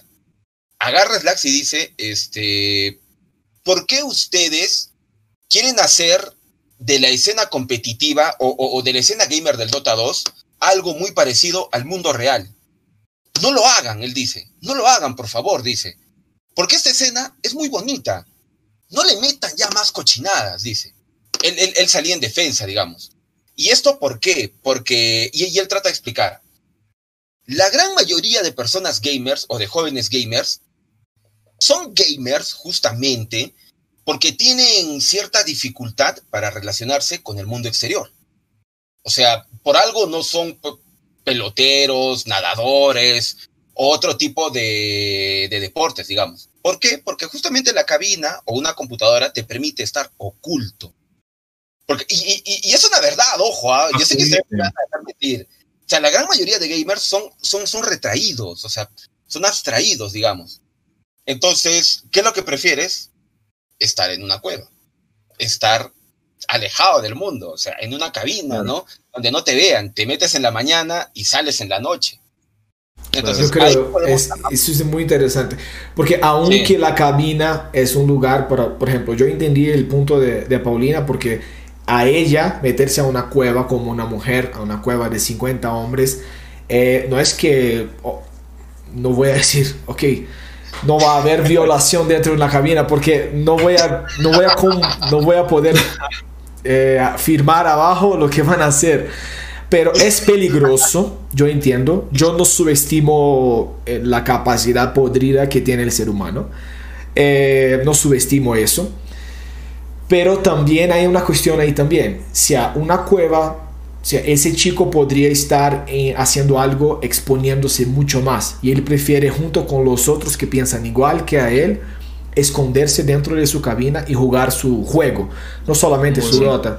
League of Legends, no. Counter-Strike, sí. Valorant, Vaya, lo que sea. Lo que sea. Incluso, definitivamente, definitivamente los chicos que entran a las 8 y salen a las 10 de la noche de una cabina, por ejemplo, ellos a veces quedan en el lobby, ahí conversando, normal. ¿Qué vamos a jugar? Vamos a jugar Dota Run, Dota Run, o sea, nada competitivo.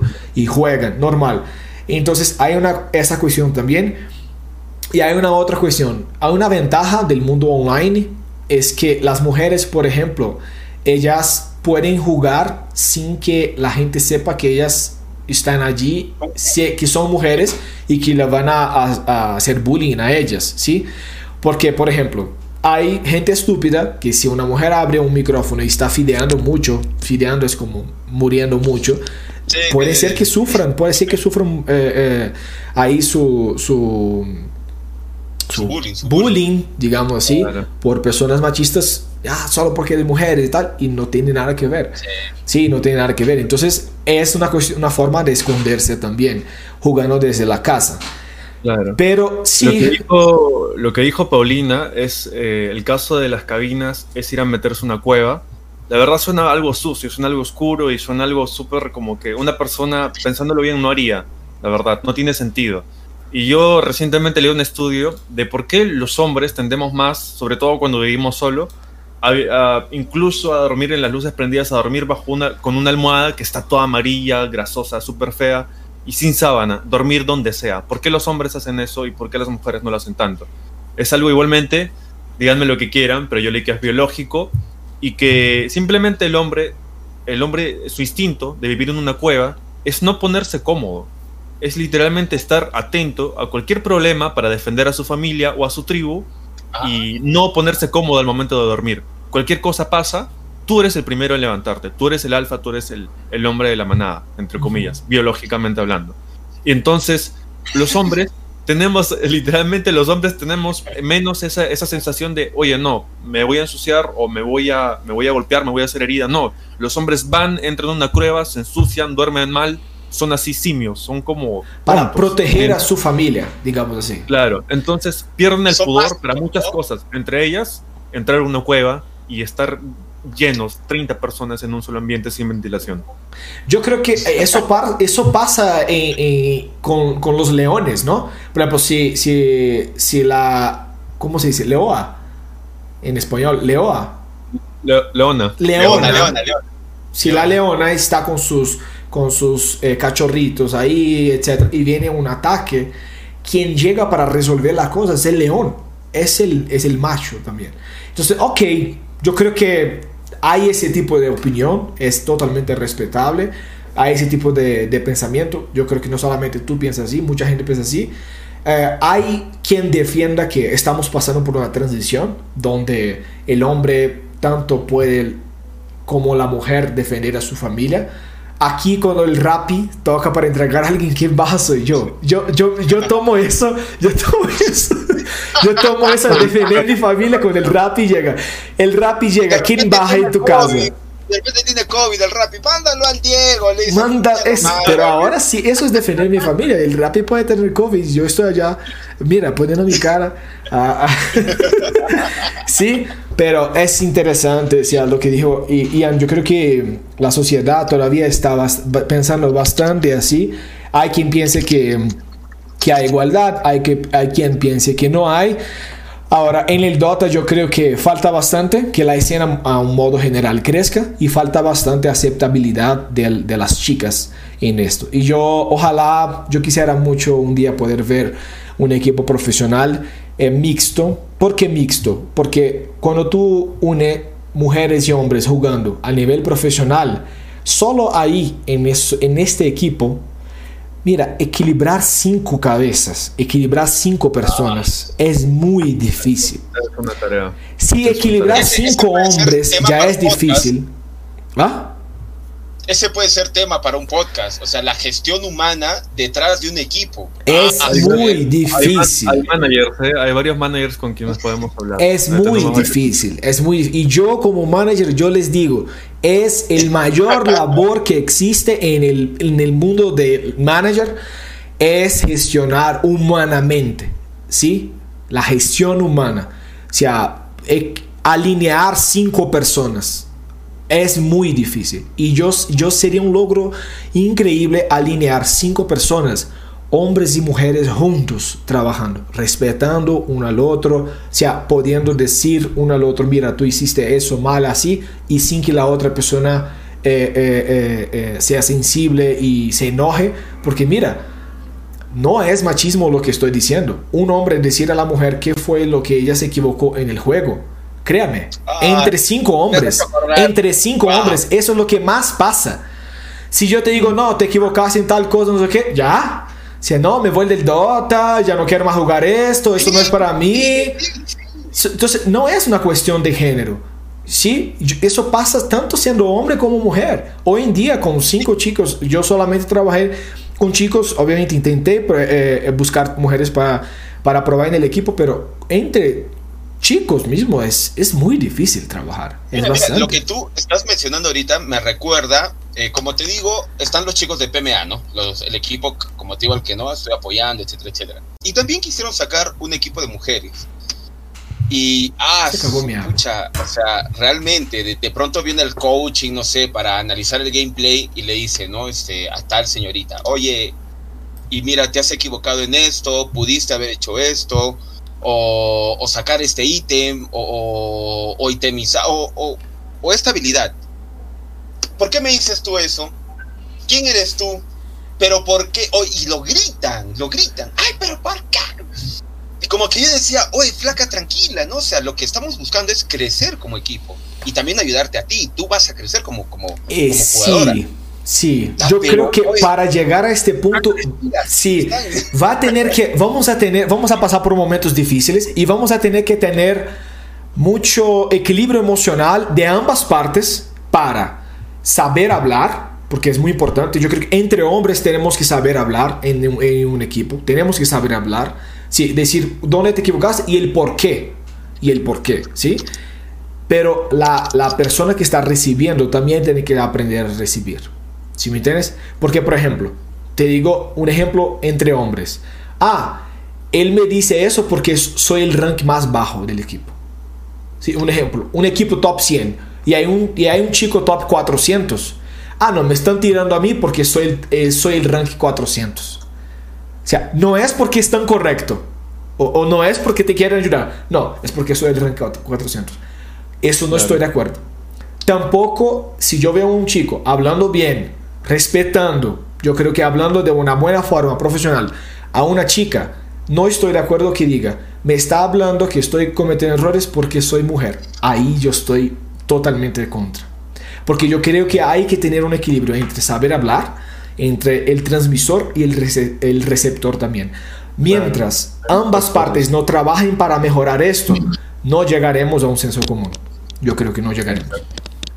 Bueno, Diego, o si yo creo que es momento de una pausita aquí. No creen que falta leer sí. pequeños comentarios. vamos a hacer una pausa de unos.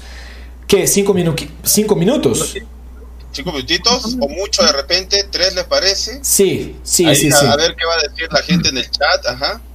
Oye, este, Diego, ¿te parece si regresando de repente a esa pausita, este, nos puede acompañar esa señorita que está ahí en el canal y que está hablando? No sé, digo, para que nos dé un comentario pequeño. Si, ella, si ella, hablamos ahorita en cinco minutos que demos la pausa, hablamos y si ella está dispuesta a entrar aquí, sería muy bienvenida. Chévere, nos vamos entonces a una pausa. Vale. Un intervalo ahí. Vale, 3, 2, 1, una pausa.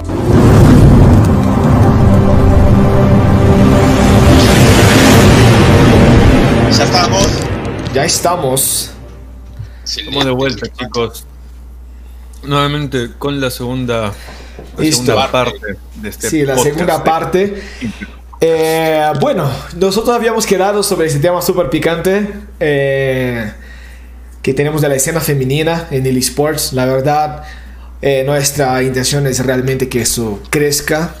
Sí, no solamente que las chicas estén ahí solo streameando o no quiero que las chicas tengan esa, esa fama de las streamers que pone ahí su, su ropa llamativa o tal vez un, un, cosplay, ¿no? Muchas chicas hacen cosplay también.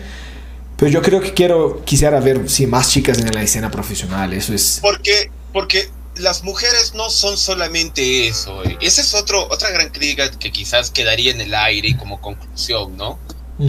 No está bien que las tratemos solamente eso. Sí. O sea, como un, como, como burdamente lo dicen, ¿no? Como un chiche stream. Sí. No digo que no, ojo, ah, porque es parte de, pues, ¿no? Hasta un hombre a veces te sientes sexy, te quieres mostrar, quieres verte bien, ok, hazlo.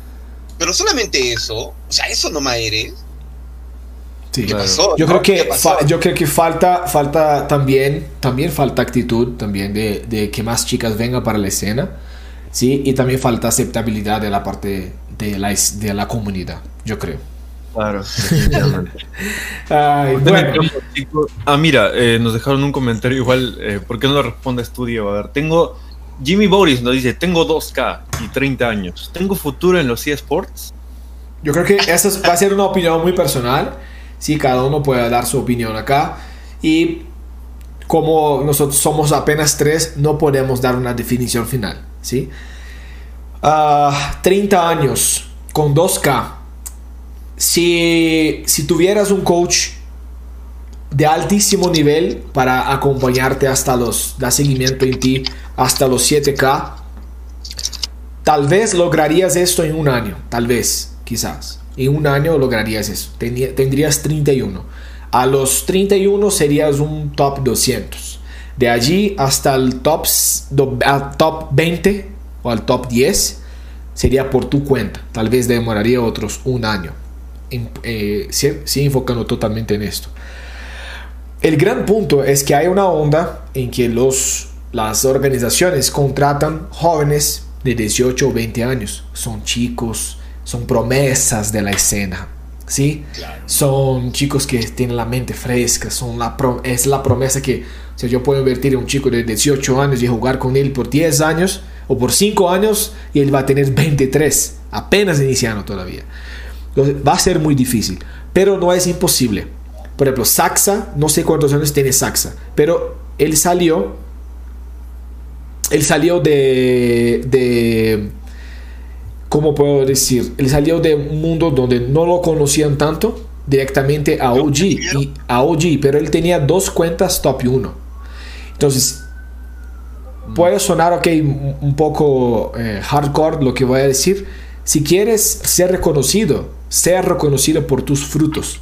Si quieres llegar a la escena profesional con 30 años, con 33, y si la gente no te quiere contratar, tenga dos, tres cuentas top 20 pruebe que eres bueno.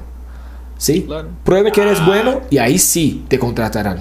Porque por tu edad, desafortunadamente, por tu edad, vas a estar un paso atrás del chico de 18. Entre un chico de 18, top 10, y un chico de 30, top 10, va a ser una, una decisión bastante difícil para la organización, pero estoy seguro que la organización, estoy seguro no, muy convencido que la organización daría la oportunidad al chico más joven. ¿Sí? No quisiera que fuera así, pero hay oportunidad.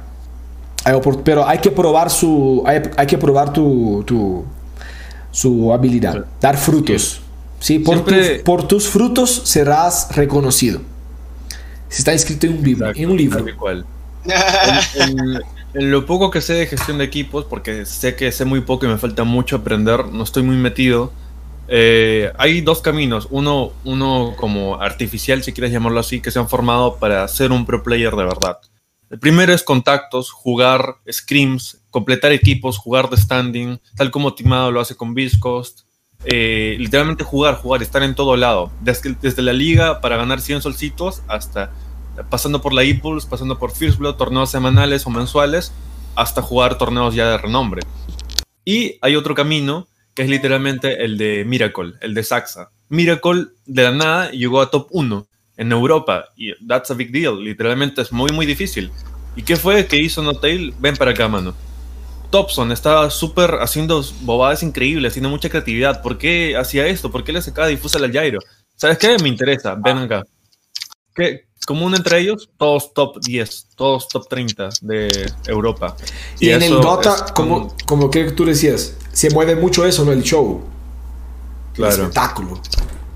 Mm, claro, y en Europa es más fácil porque todos los países quedan mucho más cerca, eh, transporte terrestre incluso está muy, muy permitido ahí, muy factible, entonces normal, todo tranquilo. Además que es, que es más cerca, ¿no? O sea, claro, sí. de repente de aquí, desde Arequipa hasta si uno, trae, si uno trae toda Europa, este, este Occidente, a Sudamérica es más pequeño, mucho más pequeño. Este, es mucho más fácil.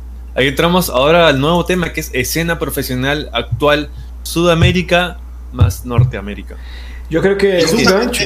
Y no, oh sí, dime, ¿tú crees que un chico de 30 años tiene tiempo de ser profesional? Ah, verdad por favor. No, no, no, eh, eh, iba a decir por dos, por dos a lo que decían ustedes, ya para resumirme, pero justamente estuve viendo de que esta pregunta tiene que ver mucho y bastante con la escena profesional, no solamente sudamericana, norteamericana, sino también a nivel global, ¿ya?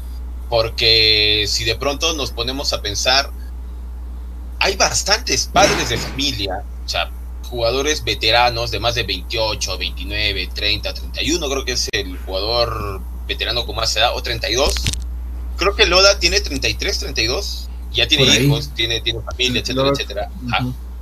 Ajá. pero esa es Europa, ¿no? Digamos, aquí en NA y en SA tenemos pues este a, a, a FIAR, tenemos, a, todos Business Associates, son puros viejitos NA. Sí, sí, sí, sí, sí, o sea, son, son ya los veteranos de los veteranos, ¿no? Son del Team Freedom de lo que era Ike Smite y sus y sus brothers, que también eran pues los veteranos, ¿no? Entonces, mi respuesta va más con lo que dice Diego, ¿no? este, piénsalo muy bien, ve tu posibilidad, ve tu tiempo, ve tu skill individual, porque yo creo, es más, ¿no? Que si piensas ir de mid o de hard carry, creo que le harías más de un 4 o de un 5, ¿no? Es más, con esa experiencia de vida que tienes, puedes capitanear bien un equipo, puedes ver, o sea, llevar unas estrategias, ya plantearlas de, con otros ojos, ¿no? Digamos. Claro. Y justamente, ajá, o sea, este, este, esta, esta preguntita nos lleva a ese tema que, que, estaba diciendo el hermano Ian con el que vamos a empezar ahora, ¿no? Que es este, la escena profesional actual de Sudamérica y Norteamérica. Que ojo, hasta algunos años atrás, ambas estuvieron con una brecha enorme. Uf, sí, ni hablar, ni hablar. Que nunca se iban a encontrar, que nunca iban quizás a estar en, en, en igualdad de condiciones. De pronto, pasa el tiempo, hay mucho esfuerzo y ahora me atrevería a decir que estamos no quizás en igualdad de condiciones por una cuestión de logística. No. Yo, diría, yo, diría, que estamos en igualdad de condiciones. ¿eh? Nuestros equipos son muy buenos, son muy buenos. Eh, ajá, o sea, voy a, voy a terminar la idea. Ajá, o sea, Dale. como digo, no estaremos en una condición de igualdad por una, por una situación de logística, porque ellos sí tienen mejor internet mm. que nosotros. Eso claro. es indudablemente. Ajá, y es un factor a tener en cuenta. Pero en cuestión de habilidad y de organización, no tenemos, creo que, nada que envidiar. Estamos ahí con el pecho bien parado. O sea, a NA ya le podemos decir, oye, o sea, ya, ya, ajá, ya, ya, ya estamos ahí, ¿no? Que no lo podemos lograr ni con SEA, ni con China, ni con Europa, ni con CIS. Sí. Claro, claro. Siempre hay americanos intentando la build de Timado, de Anti-Mage Madness, Eco Saber, después la Battle Fury. Ahí todos conocen a, a K1, todos conocen a Héctor. Artista le dice, ¿cómo farmeas con Abaddon? Porque, ¿Cómo qué haces? Le pregunta, enséñame cosas así, ¿no? Y bueno, sí. antes de pasar al tema, si es que pasamos, la verdad, porque está muy interesante esto, Eric Córdoba nos dice desde el directo de Ozymandias, recuerden que estamos transmitiendo por Impetus y Sports ah, igual. Eric nos dice, ¿cuáles son sus expectativas respecto al próximo TI? Con todo esto de la pandemia, ¿cómo ven que será la organización? Y esta pregunta yo se la quiero mandar a, a Diego, a ver qué me tiene que decir al respecto. Ah, yo creo que va mucho ligado a eso que estamos hablando. De, yo creo que están probando, para mí, mi opinión, están probando para ver si es posible crear una región Américas. NA más SA. Están probando eso. Falta infraestructura. O sea, de verdad, cuando hay un, partido entre Brasil y Estados Unidos, ¿ok?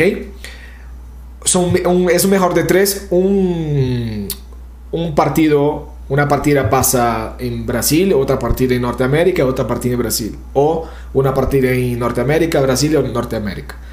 O la tercera partida es como coin toss, ¿sí? es como la, el sorteo. Yo creo que están probando eso para ver si en las ligas de, de Valve van a, a hacer como poner únicamente la región de Américas. Aunque, ok, ya hay como unas pre-reglas, ya hay noticias y tal, pero hasta que no sea oficial, oficial, la segunda o la tercera serie de la liga, porque yo creo que en la primera es solamente un aprendizaje y la segunda es como que ahora sí vamos a ver cómo funciona. La segunda y la tercera serie de las ligas va a definir cómo va a ser el de International. Yo creo que el de International ya es hora que tengamos, por ejemplo, un cupo solo para la región eh, central. Yo creo mucho en eso. Sí, por ejemplo, un, cupo debería estar en la región central y el otro cupo debería estar en la región más de abajo, entre Brasil, eh, Brasil Bolivia, Argentina, Chile, eh, Paraguay, Uruguay, para fomentar esa, esa, esa escena. ¿sí? Pero yo creo que hoy entonces que, que sean tres cupos a todo, eh, a todo Américas. Puede ser. O sea, va, vamos a tener que esperar, pero yo creo que vamos por el camino de Américas, yo diría. Yo creo que va a ser cupo Américas, ya no más cupo SA. Es mi ah, opinión. Sí. Es mi opinión. De, Incluso yo creo que es injusto. Yo soy brasilero y les digo acá, es el clip del momento. Es injusto que Brasil detenga los cupos. Es injusto para mí. No es justo que todos los cupos minor, major de international sea en el, en el servidor eh, eh, brasileño. Ah, Diego, pero en el Dota el servidor brasileño dice Suramérica. Es un error de, de typear, es un error de, de, letra solamente. Porque el servidor brasileño es brasilero, no es suramericano. Porque yo estoy en Colombia y de verdad, men, son 220 ms de ping desde Colombia a jugar en Brasil. Es injugable, injugable. No puede jugar es injusto que en Brasil tenga todos los cupos. Los brasileños que, que, que, entienden español me van a criticar, ok, me van a cancelar, me pueden banear de, de, los... Pero es la verdad, es la verdad. Entonces yo creo que vale, ya, ya es, o sea, vale la pena tal vez intentar tener, tener tres cupos NA, o sea, NASA como Américas, o entonces dividir, o sea, hacer como la OESG y la TAM. Hizo un cupo LATAM Sur, ¿sí? Hizo un cupo LATAM Norte, que fue como eh, Perú, Colombia y tal, no sé qué. Y hizo un cupo eh, eh, NA, que ahí los NA cogieron los, los de México. Y aún así es, es difícil, ¿sí? Ah, pero recordando que todo eso lo que estoy diciendo es para compensar el problema que tenemos de infraestructura lo cual en cinco años, con el aumento, por ejemplo, de la fibra óptica, la calidad de la fibra óptica o el propio 5G, en cinco años o un poco, o un poco más, yo creo que ya deberíamos tener más torneos a nivel como de igualdad, digamos así. Sí, entonces, básicamente contestando la pregunta de él, yo creo que vamos más hacia Américas, ¿sí? Y quizás que todos los torneos pudieran tener un representante de cada país, pero entraríamos en un tema en que no soy tan de acuerdo que cada país tenga su equipo. Yo, yo fuerzo más, mucho más eh, fomentar la... Es, ¿ah? A mistura. Sí, yo creo que sí, fomento mucho más que tenga organizaciones privadas, ¿sí? Y que ellas mantenga, ellos mantengan a los jugadores y que, haga, que tengan buen contrato ¿sí? Y que si en el caso de que una organización nacional quiera comprar mis jugadores o tomarlos prestados, que haga un contrato de, de, por un tiempo, los lleva y me los entrega tal cual yo, yo los entregué. ¿sí? Es mi visión. Es mi visión. O sea, es lo que pasa con Neymar, es lo que pasa con Messi, con Cristiano Ronaldo y con todos los otros, chicos de la escena de, de, de fútbol. ¿sí? Pero de verdad. ¿Qué opinas, de verdad, ¿qué tú de, la organización del TI? ¿Cómo va a suceder esto? Wow, es este. Primero que siento que estamos entrando en una, en una especie de. ¿Cómo decirlo ahí? De terreno inhóspito. Ya no sabemos qué nos va a esperar. Hasta mismo Valve no sabe, no sabe lo que le va a esperar. Con, con, con ese comunicado que dijo de, del tema de la, del tema de las transmisiones y el derecho, etcétera, etcétera, ahí mismo dice, el DPC, al menos 2020, GG Well Played RIP. No se sabe nada. Recién a partir de enero podremos empezar a decir de que va a volver. Sea, ha dicho, va a volver el DPC en enero, sí, pero como que, como que sí que no, dice, ¿no? Hasta mismo Valve no sabe muy bien qué es lo que va a pasar. Eh, entonces, en base a eso, como que habría que ver qué nos depara en esto, en esto que se cierra, termina de, de cerrarse el 2020 y en lo que va a venir del 2021. Porque, ojo, nosotros podríamos ahorita, como bien dice Dieguito, este, de repente decir, no, que se cierre un cupo para tal lugar, que se cierre cupo para tal lugar. Pero ese es, digamos, viéndolo desde una, una, no sé, una visión organizacional, digamos. Pero también hay un factor económico que hay que tener en cuenta. Entonces, quizás, como digo, en esto que se cierra el 2020 y hasta que se dé el reinicio de la DPC y hasta que empiece la DPC y que se terminen, digamos, unas tres majors, no sabemos si es que de repente el público latinoamericano, sudamericano, explota. No sabemos. ¿Qué tal es un resultado de la pandemia? Puta, se disparan los números. Hoy yo estoy segurísimo que Valve va a agarrar como organización, va a decir, ¿sabes qué, compadre? Dos slots para, no sé, pues este, ya, dos slots para Sudamérica, o cuatro ya, digamos, digamos, no sé, es un decir, ¿no? Claro. Ajá. Es suficiente, mira, es suficiente tres slots para Sudamérica. Tú póngase, ok, no, no voy a, yo no voy a criticar tanto la escena brasileña, es la segunda mayor escena de Sudamérica, perfecto. Perú, Perú es la mayor escena de Sudamérica a nivel de Dota, no sé, de otros deportes. es, es, es, suficiente tres slots, uno para la región sur, otro para Brasil, otro para Perú y vecinos. Porque es difícil poner un slot, por ejemplo, a Colombia, Costa Rica, Panamá, Guatemala. No existe escena prácticamente. ¿Sí? Hay jugadores, se puede montar un equipo. El equipo de Colombia, el, el último que, que, va a participar ahora de la ISF, que es el Team Emo. Team Emo. Casi me olvidé y los chicos me matan. Team Emo. Uh, sí, están los, okay, están los mejores colombianos ahí, pero no puede haber un cupo para Colombia. Ellos van a tener que, que participar o de NA o de, de Perú. Y ahí es donde entra una cosa, creo que la estructura, la infra, infraestructura de Valve tiene que dar la libertad de los mexicanos, colombianos, escoger dónde quieren participar también.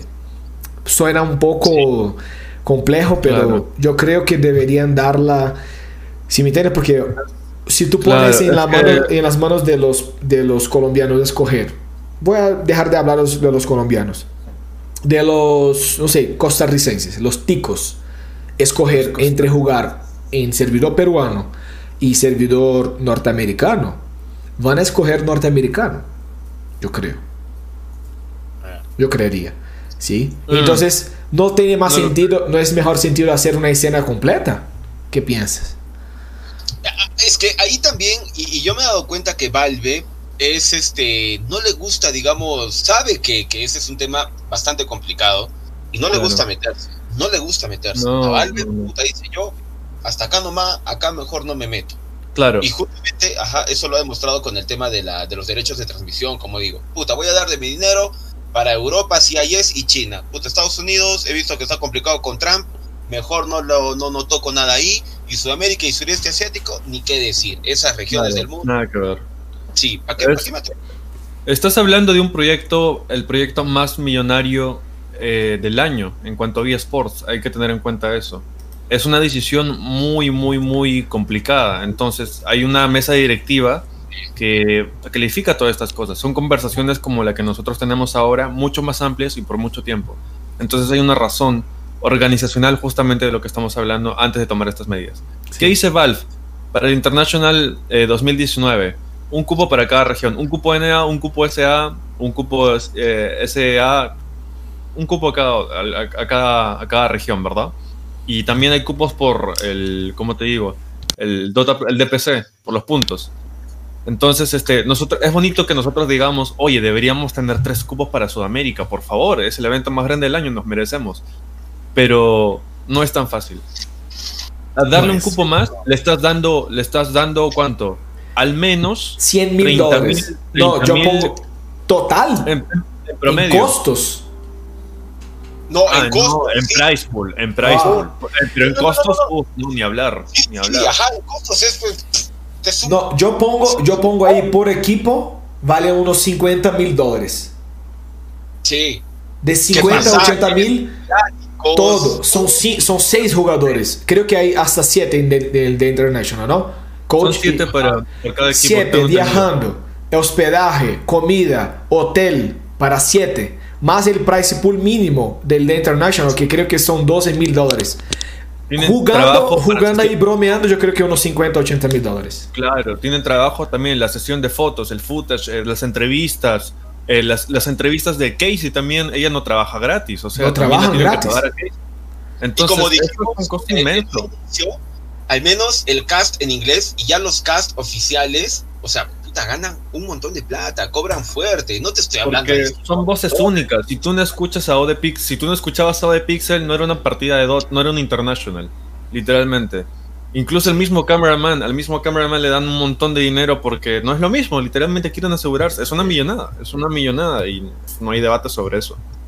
Entonces. Sí, la verdad es, muy. Eh, es, llega a casi, casi a la línea de la ignorancia que nosotros hablemos de eso. Porque estamos hablando con, sin información alguna financiera de cómo es, cómo es eh, eh, organizar un evento como el de International. ¿sí? Ya, estamos hablando con un poco de experiencia que tenemos. Pero la verdad es que cada cupo debe valer ahí unos 80 mil dólares. Y cuando tenemos esa información estimada, ahí yo devuelvo la, la, la, pregunta a los que nos están, nos están escuchando. ¿Tú crees que SA debería tener tres cupos? Mm. Sí, son 50, 80 mil dólares por equipo. Claro. Entonces, eso decía, ¿no? O sea, puede haber alguna posibilidad, no sabemos de repente, ¿no? Si cómo se vaya a dar este post pandemia, ¿no? Lo que empiece el 2021. Puta, creo que, o sea, muy difícilmente le dan a China, puta, pero China te maneja a, los números de China son pues mínimo seis cifras. O sea, seis ceros, que diga, mínimo seis ceros. O sea, comparemos nosotros eso, uniendo todos los más grandes streamers, cantidad de viewers creo que a las justas si alcanzamos los 6 ceros. A las justas. O ya, por ahí, digamos. Sí, pero China, puta, Definitivamente. Y bueno, los torneos de Valve, al menos en Dota 2, tienen un enfoque bien de torneo élite. El más costoso, el mejor, más calidad posible. y pucha, porque mira, yo, yo soy un fanático de, de esos aspectos. Aparte, trabajo en ello. Como Rising Home, literalmente buscamos plantear los mejores torneos desde de pies a cabeza. Y en, el International veo que si es que una falla, dos fallas que nadie percibe. Es, es, la transmisión, todo es perfecto, es fluida, todo es perfecto. Y eso cuesta, eso literalmente cuesta plata, muy, mucho, mucho dinero. Los, los chicos lo hacen muy bien, el equipo de Dota 2 lo hace muy bien. Sponsors no hay casi nada. Nvidia que aparece ahí de repente, Logitech, pero todo lo hace dotado. Se contrata lo mejor de lo mejor del mundo que tenga que ver con Dota. Sí, sí, y, es, y es interesante. Yo quisiera, tomando un gancho de eso, y yo creo que sería prácticamente las dos últimas preguntas. Eh, por ejemplo, la pregunta de PMA Projects, eh, ¿cuántos años le, le, dan a Pupey y, y qué piensan que hará después del retiro, coach, administrativo, etcétera? Yo pienso mucho más de una forma administrativa y corporativa. Yo pienso que una persona no se retira del Dota yo pienso que una persona crece en el mundo en que él trabaja. Pupey es un, es un profesional y él trabaja como jugador. Él va a seguir siendo un profesional del área, trabajando como coach, o trabajando como manager, o trabajando como caster, comentarista, lo que sea. Entonces, retirarse, para mí, retirarse es como nunca más tocar en ningún tema del Dota. Yo creo que Pupey no lo hará.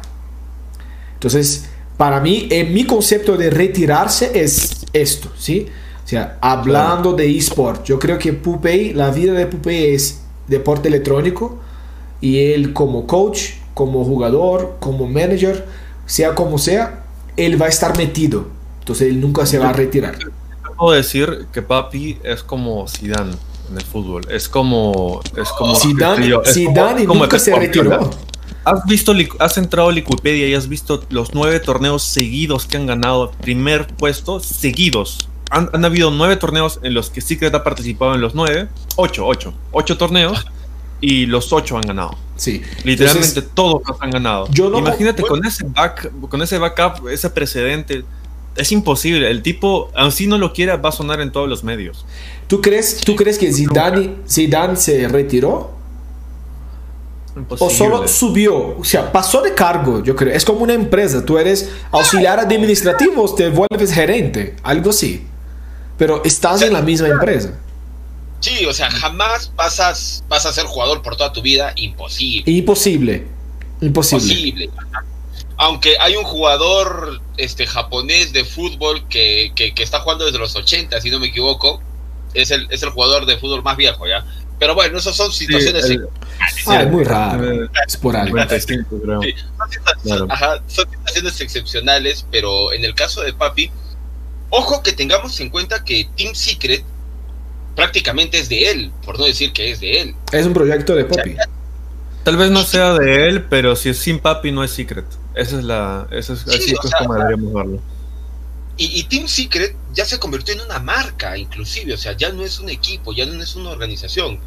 O sea, tú, puta, Team Secret ya es una marca, pues es, no sé, un Barcelona, digamos, un, un PSG de, de, de, de los eSports. Sea, Team Secret, ya solamente el nombre Team Secret, ese loguito que tú lo ves en algún lugar, tiene su peso. Sí. Tiene su representatividad. Da miedo. Ahora, hay una cosa también. Hay una cosa también. Puppy no debería pasar a manager directamente. Porque cuan más lejos de las canchas, menos te ven. Y es algo que ya dijo que Team Secret sin Puppy no es Team Secret. Ah, cuestionable, pero entiendo. Si Puppy pasa de jugador a manager, yo creo que los números de viewers, digamos así, del equipo caen mucho. Tal vez se mantendría porque tendría que poner un support 5 muy bueno al nivel. Pero yo creo que debería pasar, por ejemplo, de jugador a coach, de coach a manager.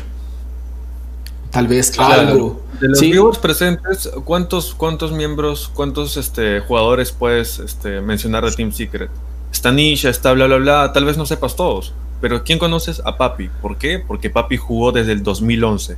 Desde el 2011, el primer TI, él estuvo con Navi, dando cara, ganando TI, quedando eh, subcampeón en el siguiente, en el siguiente también. Él es una marca, Papi, tú lo escuchas, lo reconoces, sabes cómo es su cara, sabes que tuvo pelo largo, sabes que juega bien, sabes que juega support, sabes, sabes todo de Papi. Sí. Él ya no solo es un jugador, él es, es su marketing personal es inmenso. Todo el mundo conoce a Papi desde hace muchos años. Seas nuevo o seas viejo, seas vieja escuela. Sí. Todo el mundo conoce. Yo creo, yo creo también que más bien en eso, pero ah, contestando la pregunta, yo entendí la pregunta de ellos, sí, retirarse, para mí nunca se va a mm. retirar, siempre va a estar metido, pero pasaría de jugador a coach, después coach a manager. Creo que Papi no quitaría la mano de ahí porque es su empresa, yo creo que tiene su participación, así como Nigma Nigma, por ejemplo, va a haber un momento en que Kuroki tiene que estar metido, pero tal vez él no va a estar en la cancha. ¿Sí? Claro. es mi, punto. Y bueno, yo creo que esos serían, eran los temas que teníamos para hoy. Prácticamente. Acercamos al finalito. acercamos al, al, final. Eh, no, Hisui, ah, bueno, Hisui preguntó qué opina de PMA Projects. Yo creo que chévere, iniciativa de los chicos, normal. Hay muchas eh, eh, mini organizaciones o organizaciones, digamos así, que están iniciando ahí, tienen muchas ganas. Buen sitio para que los patrocinadores busquen y, puedan, y puedan poner ahí su marca, son muy serios, etc. Hay un, un par de organizaciones que que ofrecen eh, el trabajo parecido a ellos. Eh, así como Rinsing Home, la propia 4D Sports, etc. En Brasil está Miss Click TV. Impetus. Impetus también, pero Impetus no puede ofrecer el, el, servicio de casteo, ¿no? Todavía no. Pero aquí en el podcast, obviamente, los patrocinadores que ven ese, esa grabación después ya pueden ver los números que alcanzamos y van a ser muy, muy bienvenidos. Agua sin agua. Agua sin agua. agua sin agua. sí, sí, pero bueno, dando, pasando súper rápido a esa pregunta, último tema que, los dos, dos últimos temas que teníamos, que era, perdón, no era el último tema que teníamos, son dos, faltan dos eh, si Dota 2 SA es la peor región del mundo en, un ah, promedio, ¿ustedes creen? ¿Harían un ranking? ¿Harían un ranking de las regiones actuales? Yo sé que los Pinoys tienen una muy mala reputación también. Casi igual que los peruanos, pero en Asia. Eh, no sé cómo es el caso, no los he visto mucho. He visto que un par de streams, pero al no entender el lenguaje simplemente no me desconecto. Entonces, yo sé que los pinos por ahí tienen, son como los peruanos de, su continente, ¿no? Sí, poniéndome en lugar, yo soy peruano y yo sé que mi comunidad es tóxica y tiene muchos problemas, pero no sé, está entre ellas dos. Top dos, top dos tal vez. Ok. Peor, es, peor es, un, es algo muy abstracto, ¿eh? Pero en sentido de eh, comunidad en sí, cuando dices comunidad yo me refiero a como englobar calidad, tener no toxicidad, llevarse bien, que sea un juego donde tú te diviertas, seas fanático, involucre dinero, sí, pero involucre también pasión, todo, todo sea un ecosistema, un ambiente muy, muy, muy, muy bueno, que te haga sentir bien, porque recordemos que esto es un juego, es un deporte, el fútbol igual, el básquet igual, y uno lo ve por pasión. Cuando alguien mete un gol, tú lo gritas. Cuando Biscout gana, clasifica el TI, tú lo gritas. Eso es una comunidad. Exacto. Entonces, eh, pero hay que mejorar otras cosas y no, no lo podemos negar. Eh, la comunidad eh, sudamericana es muy tóxica y bueno, el tema de NA es otro tema, eso no lo voy a hablar ahora, porque en NA también está lleno de tóxicos y está podrido también, se está pudriendo mucho. las empresas la están viendo mucho más, está muriendo NA, y, pero bueno, estamos mejorando. Yo pondría que sí, de momento sí. Comunidad, sí. Yo te digo que sí. Ah, pero por comunidad y por gameplay. Entonces ya. Por comunidad, ok, ah. estamos, estamos entre las peores, yo creo. Claro. Ahora, por gameplay, tal vez. También, también, también. Sí, también. O sea, nos Si hay siete, o sea, se puede decir que hay cinco, cinco regiones oficiales. Ah, mira, Europa, CIS, China, SEA, NA y Sudamérica.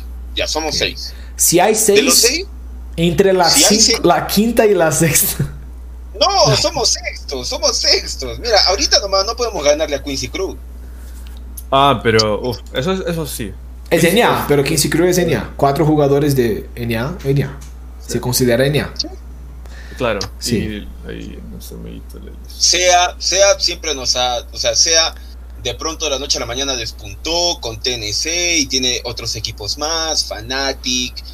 Ya no sé, tiene jugadores también que siempre han estado ahí, muy representativos, ¿no? Mushi, DJ, o sea, hay un montón, Cucu. O sea, sí, yo también creo. O sea, yo arriesgo a decir que de seis, la región SA, y yo incluyo a todos los países, ¿ok? Todos los países. SA, estamos en el puesto 6. Pero mirando al 5, mirando al 5 NA y, dice, y diciendo, mira, ojo, ojo que voy a mejorar.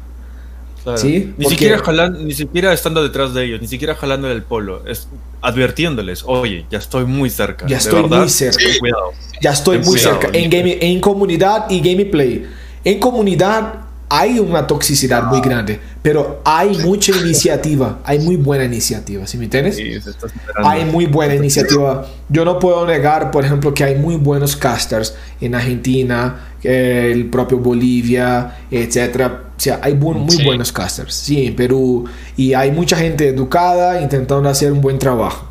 Yo creo que básicamente hay muy gran posibilidad de como comunidad alcanzar un mejor puesto, una mejor reputación.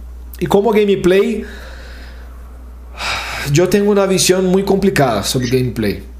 Porque los chicos me dicen así de la escena profesional.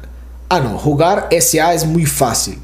Subes, pero un, un rank SA, eh, no sé, juega mucho menos que un rank NA. Ok. Claro. Pero si todos piensan así y todos van a jugar NA, en NA ustedes se encuentran. ¿Sí? Entonces están los jugadores profesionales de Perú, los de Brasil ahora, porque en Brasil ellos tienen servicio de túnel, exit lag, etc. ¿Sí?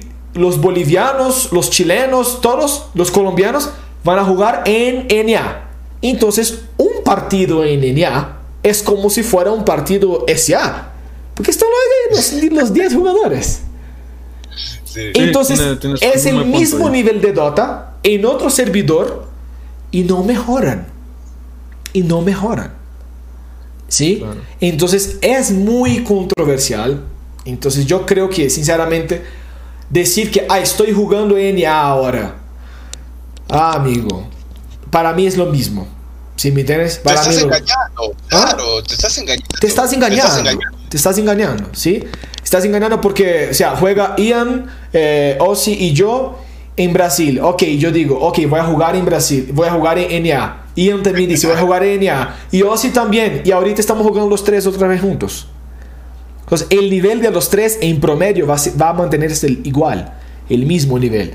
¿sí? Entonces, E, y este es un gran motivo por lo cual en Counter-Strike, mi BR, que es un gran equipo de Counter-Strike, fue campeón mundial, eh, ellos hicieron organización y se basaron, o sea, hicieron base local en, Estados Unidos, porque querían entrenar allá contra equipos de allá, ¿sí? Con ping bajo.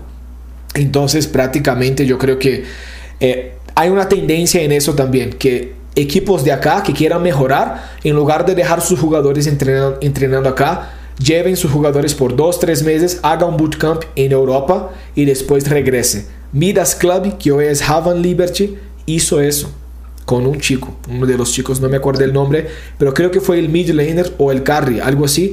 Ellos pagaron, hizo un bootcamp, fue, viajó, y es público eso, no estoy revelando nada, es público, yo vi en uno de los grupos, ellos, él viajó a, eh, creo que fue Europa, quedó allá en un bootcamp de un equipo, no sé cuál fue el equipo, un tiempo y después regresó con otro nivel de Dota, ¿sí? que él no tenía, y, y mejoró. Entonces para mí es engañarte, jugar NA, SA es lo mismo, tú vas a encontrar los mismos jugadores, mismo nivel. Si tienes un nivel bajo en SA, vas a tener mismo nivel bajo jugando en NA. Bajo no, nivel promedio. Si quieres subir, tienes que ir a un torneo grande. O mm. vivir allá. Lo que estás comentando también pasó con Timado.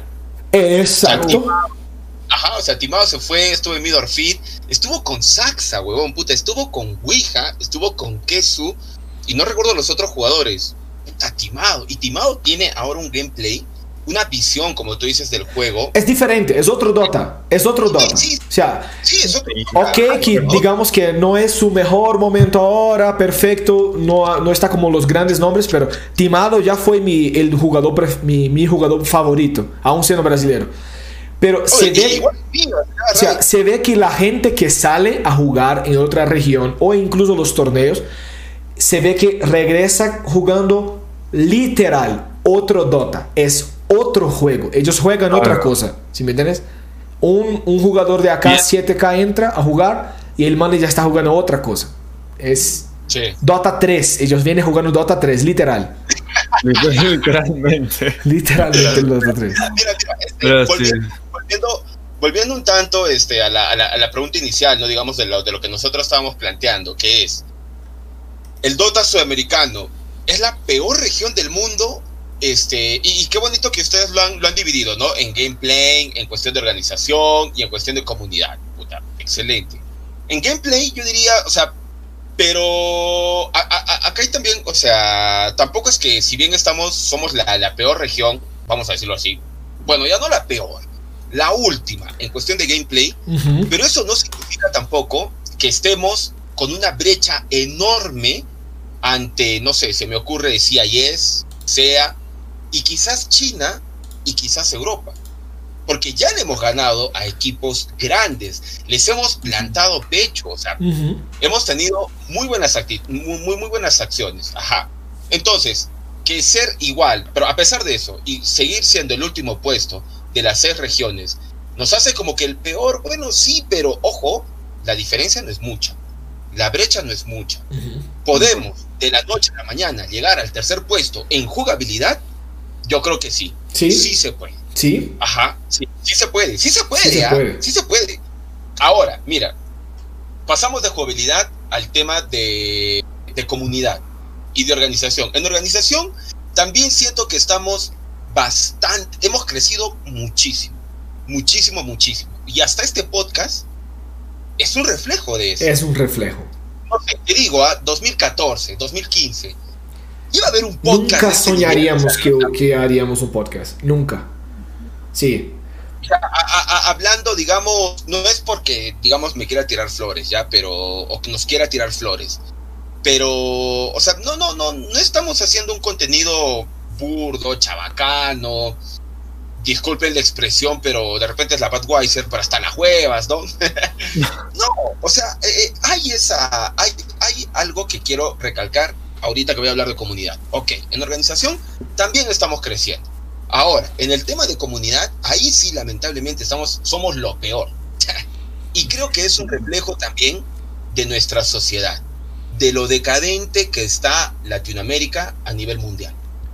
Chaputa, corrupción a, por doquier, poca educación, hay abuso, violaciones, wow, o sea, lo peor. O sea, estamos hasta la juega, estamos muy mal.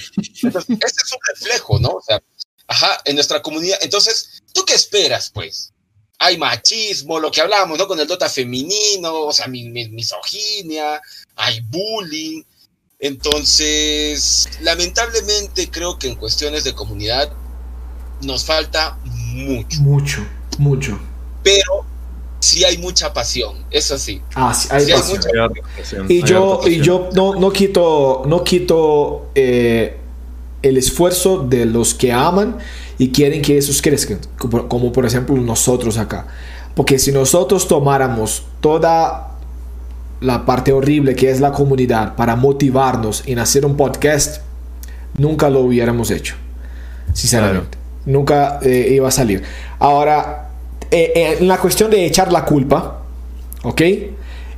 los players tienen parte de la culpa, ¿sí? Por una cuestión de ego también. Hay una ego, egocentridad muy grande. Yo vi un comentario muy interesante de Eric. Hay una cuestión de, de ego también, perfecto. Pero mira, eso es algo que yo creo que es importante. La comunidad tiene que aprender a ser el último puesto antes de ser el primero. ¿Sí?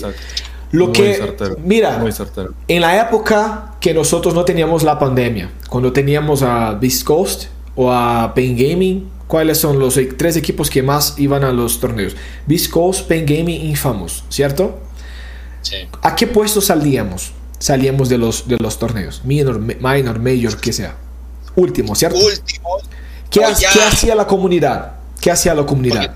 los jugadores, creo, los, los, otros, los chinos, ya penúltimo. ¿Qué hacía la comunidad? Oh, encima de ellos. Eso, horribles, no sé qué. Mira, dejen de hacer eso. ¿Para quedar últimos? Siempre es así. Por favor, dejen de hacer esto. Ok, ellos están en último, pero están allá. Están en último, pero están allá. Ellos están entrenando allá. Eso es un entrenamiento para ellos. Si me entiendes? Están en último, están allá. Mira lo que hizo Beast Coast en sus últimos torneos. Empezó, eh, jugó de igual a igual. ¿Sí? Están en último, pero están allá. Es el gran punto. Si nosotros como comunidad seguimos golpeando a los players de esta forma, ellos se desmotivan y ni cupo vamos a tener más. Eso se va a morir completamente. Si me entiendes, ni cupo vamos a tener para nada, minor, minor, major, de international, nada, literalmente nada. Entonces, la gran cuestión aquí es que todos tenemos una pequeña cuota, cuota de, de, la, de la culpa, un, parcial de la culpa. Y la comunidad tiene una culpa encima de los profesionales muy grande. En decir, oye, fuiste solo de viaje, allá es el team paseo. Team viaje, allá en Brasil dicen el team paseo, que, que gana aquí, ok, es todo un hype, Brasil versus Perú y ganó Brasil o ganó Perú, se fue y se quedó en último. Entonces es el team paseo que solo van, solo, solo van de, de paseo. No es así. team, Turismo, le dicen. Team Turismo, eso, Team Turismo. turismo. Team Turismo. Mira, no existe Team Turismo. Para existir, para existir el campeón, tiene que haber un perdedor. Y en algún momento eso se cambia. Entonces, para existir un primer puesto, tiene que haber tiene que existir el último puesto. Y yo quisiera, mira, yo quisiera que Impetus estuviera en el último puesto de todos esos torneos que la, la comunidad criticó. ¿Sí? Ah, yo quisiera, ah, de la ESL, del International, todos. Todos. Yo estaría hoy con un buen presupuesto para contratar a los mejores jugadores. Y yo quisiera. Y entonces Más vale ser el último entre los primeros que primero entre los últimos. Exactamente. Hago, una pregunta de paso que ya pasamos a la parte final del, podcast, que siento que está siendo muy bonito. ¿ah? Ahí ustedes por favor comenten y díganos si es que les parece realmente un contenido agradable y que les gustaría volver a ver o, qué, cositas también quisieran que nosotros mejoremos. Este, iban a decir, no, por favor, no tomes Budweiser, toma Pilsen, ¿no? este, o, no tome chela, toma vino, ¿no? Este... O tome una agua, vos, y no el agua sin, sin agua. Agua sin agua. agua sin agua. Yo pregunto. este, la xenofobia, la discriminación, nos hacen, el bullying también añadámoslo, nos hacen la peor región del mundo en cuestión de comunidad? No creo porque la, la, xenofobia o xenofobia, xenofobia, como se dice, eh, está presente en muchos lugares, pero se puede desarrollar. Y ahí es donde yo dejo un mensaje mío, porque yo casi desarrollé una xenofobia jugando Dota. En 2017, cuando empezó la rivalidad entre Perú y, Brasil, yo veía Perú y Brasil jugando y etcétera y sea, cuando Brasil perdía, ¿sí? o cuando Perú ganaba, eh, cuando Brasil perdía yo no quería jugar Dota porque yo sabía que los peruanos me iban, y si yo abro mi micrófono y descubren que soy brasilero, me iban a, hacer bullying, etcétera. Y cuando Brasil ganaba, yo quería jugar Dota. ¿Sí? Yo quería ir y tal. Entonces, ok, Diego, normal, eso es una rivalidad. Ojo, es una rivalidad, ¿sí? En el Dota, ok, allí hay jugadores increíbles, etc. Pero no necesitamos que esa rivalidad vaya tan lejos. Necesitamos que los jugadores se unan para jugar juntos los mejores jugadores. Ah, ya, ya, proba, ya, fueron, ya probaron eso y no funcionó. Hay que probar otra vez. Y otra vez, y otra vez, y otra vez, hasta que funcione. ¿Sí? Yo, yo, yo sueño, por ejemplo, cuando salga el carry de, de Quincy Crew ¿Por qué no entrar un peruano? ¿Por qué, no, ¿Por qué no tener el mejor brasileño con el mejor peruano y los norteamericanos? ¿Por qué no? Why not? ¿Sí? Entonces, yo, yo pienso bastante en eso. Y yo casi desarrollé una xenofobia porque yo ya no quería más jugar con peruanos. Ya no quería nada, hacer negocios. Yo quería. Para mí el acento me molestaba, y etc. Y yo conocí, sí, yo conocí peruanos en, en eh, en el Dota, que también tenía eso. Tenía como aversión, como tenía rechazo ¿sí? al acento brasileño y etc. Y la verdad es que eso no hace bien. Y con mucho esfuerzo, gracias a Dios, yo hoy en día normal. Estamos aquí, ¿sí? Trabajando normal y ya hicimos otras cosas, otras cosas juntos y yo espero poder eh, seguir trabajando con ustedes más tiempo. Y esa es la idea. Esa es la idea. Y entonces, definitivamente. Definitivamente. Diego desde de Brasil, ahora en Colombia, yo desde Chile y yo sí en Perú. Esto es lo que se vive hoy en día y las cosas, las mejores cosas resultan de esta diversidad. Entonces, dejamos de lado este tipo de cosas de racismo, xenofobia, etcétera. Esto se construye como lo que ven ahora mismo. quiero, aprovechar este para saludar a un par de, seguidoras muy, muy, muy lindas. A Kelsey, Kelsita linda, muchas gracias por estar acá. Y también a Rubicita, muchas gracias. Este, Kelsita, me dio mucha risa su comentario. Gabriel, tu grano está más grande, me dice. Pero a ver, este, terminando un tanto la idea que ustedes dicen.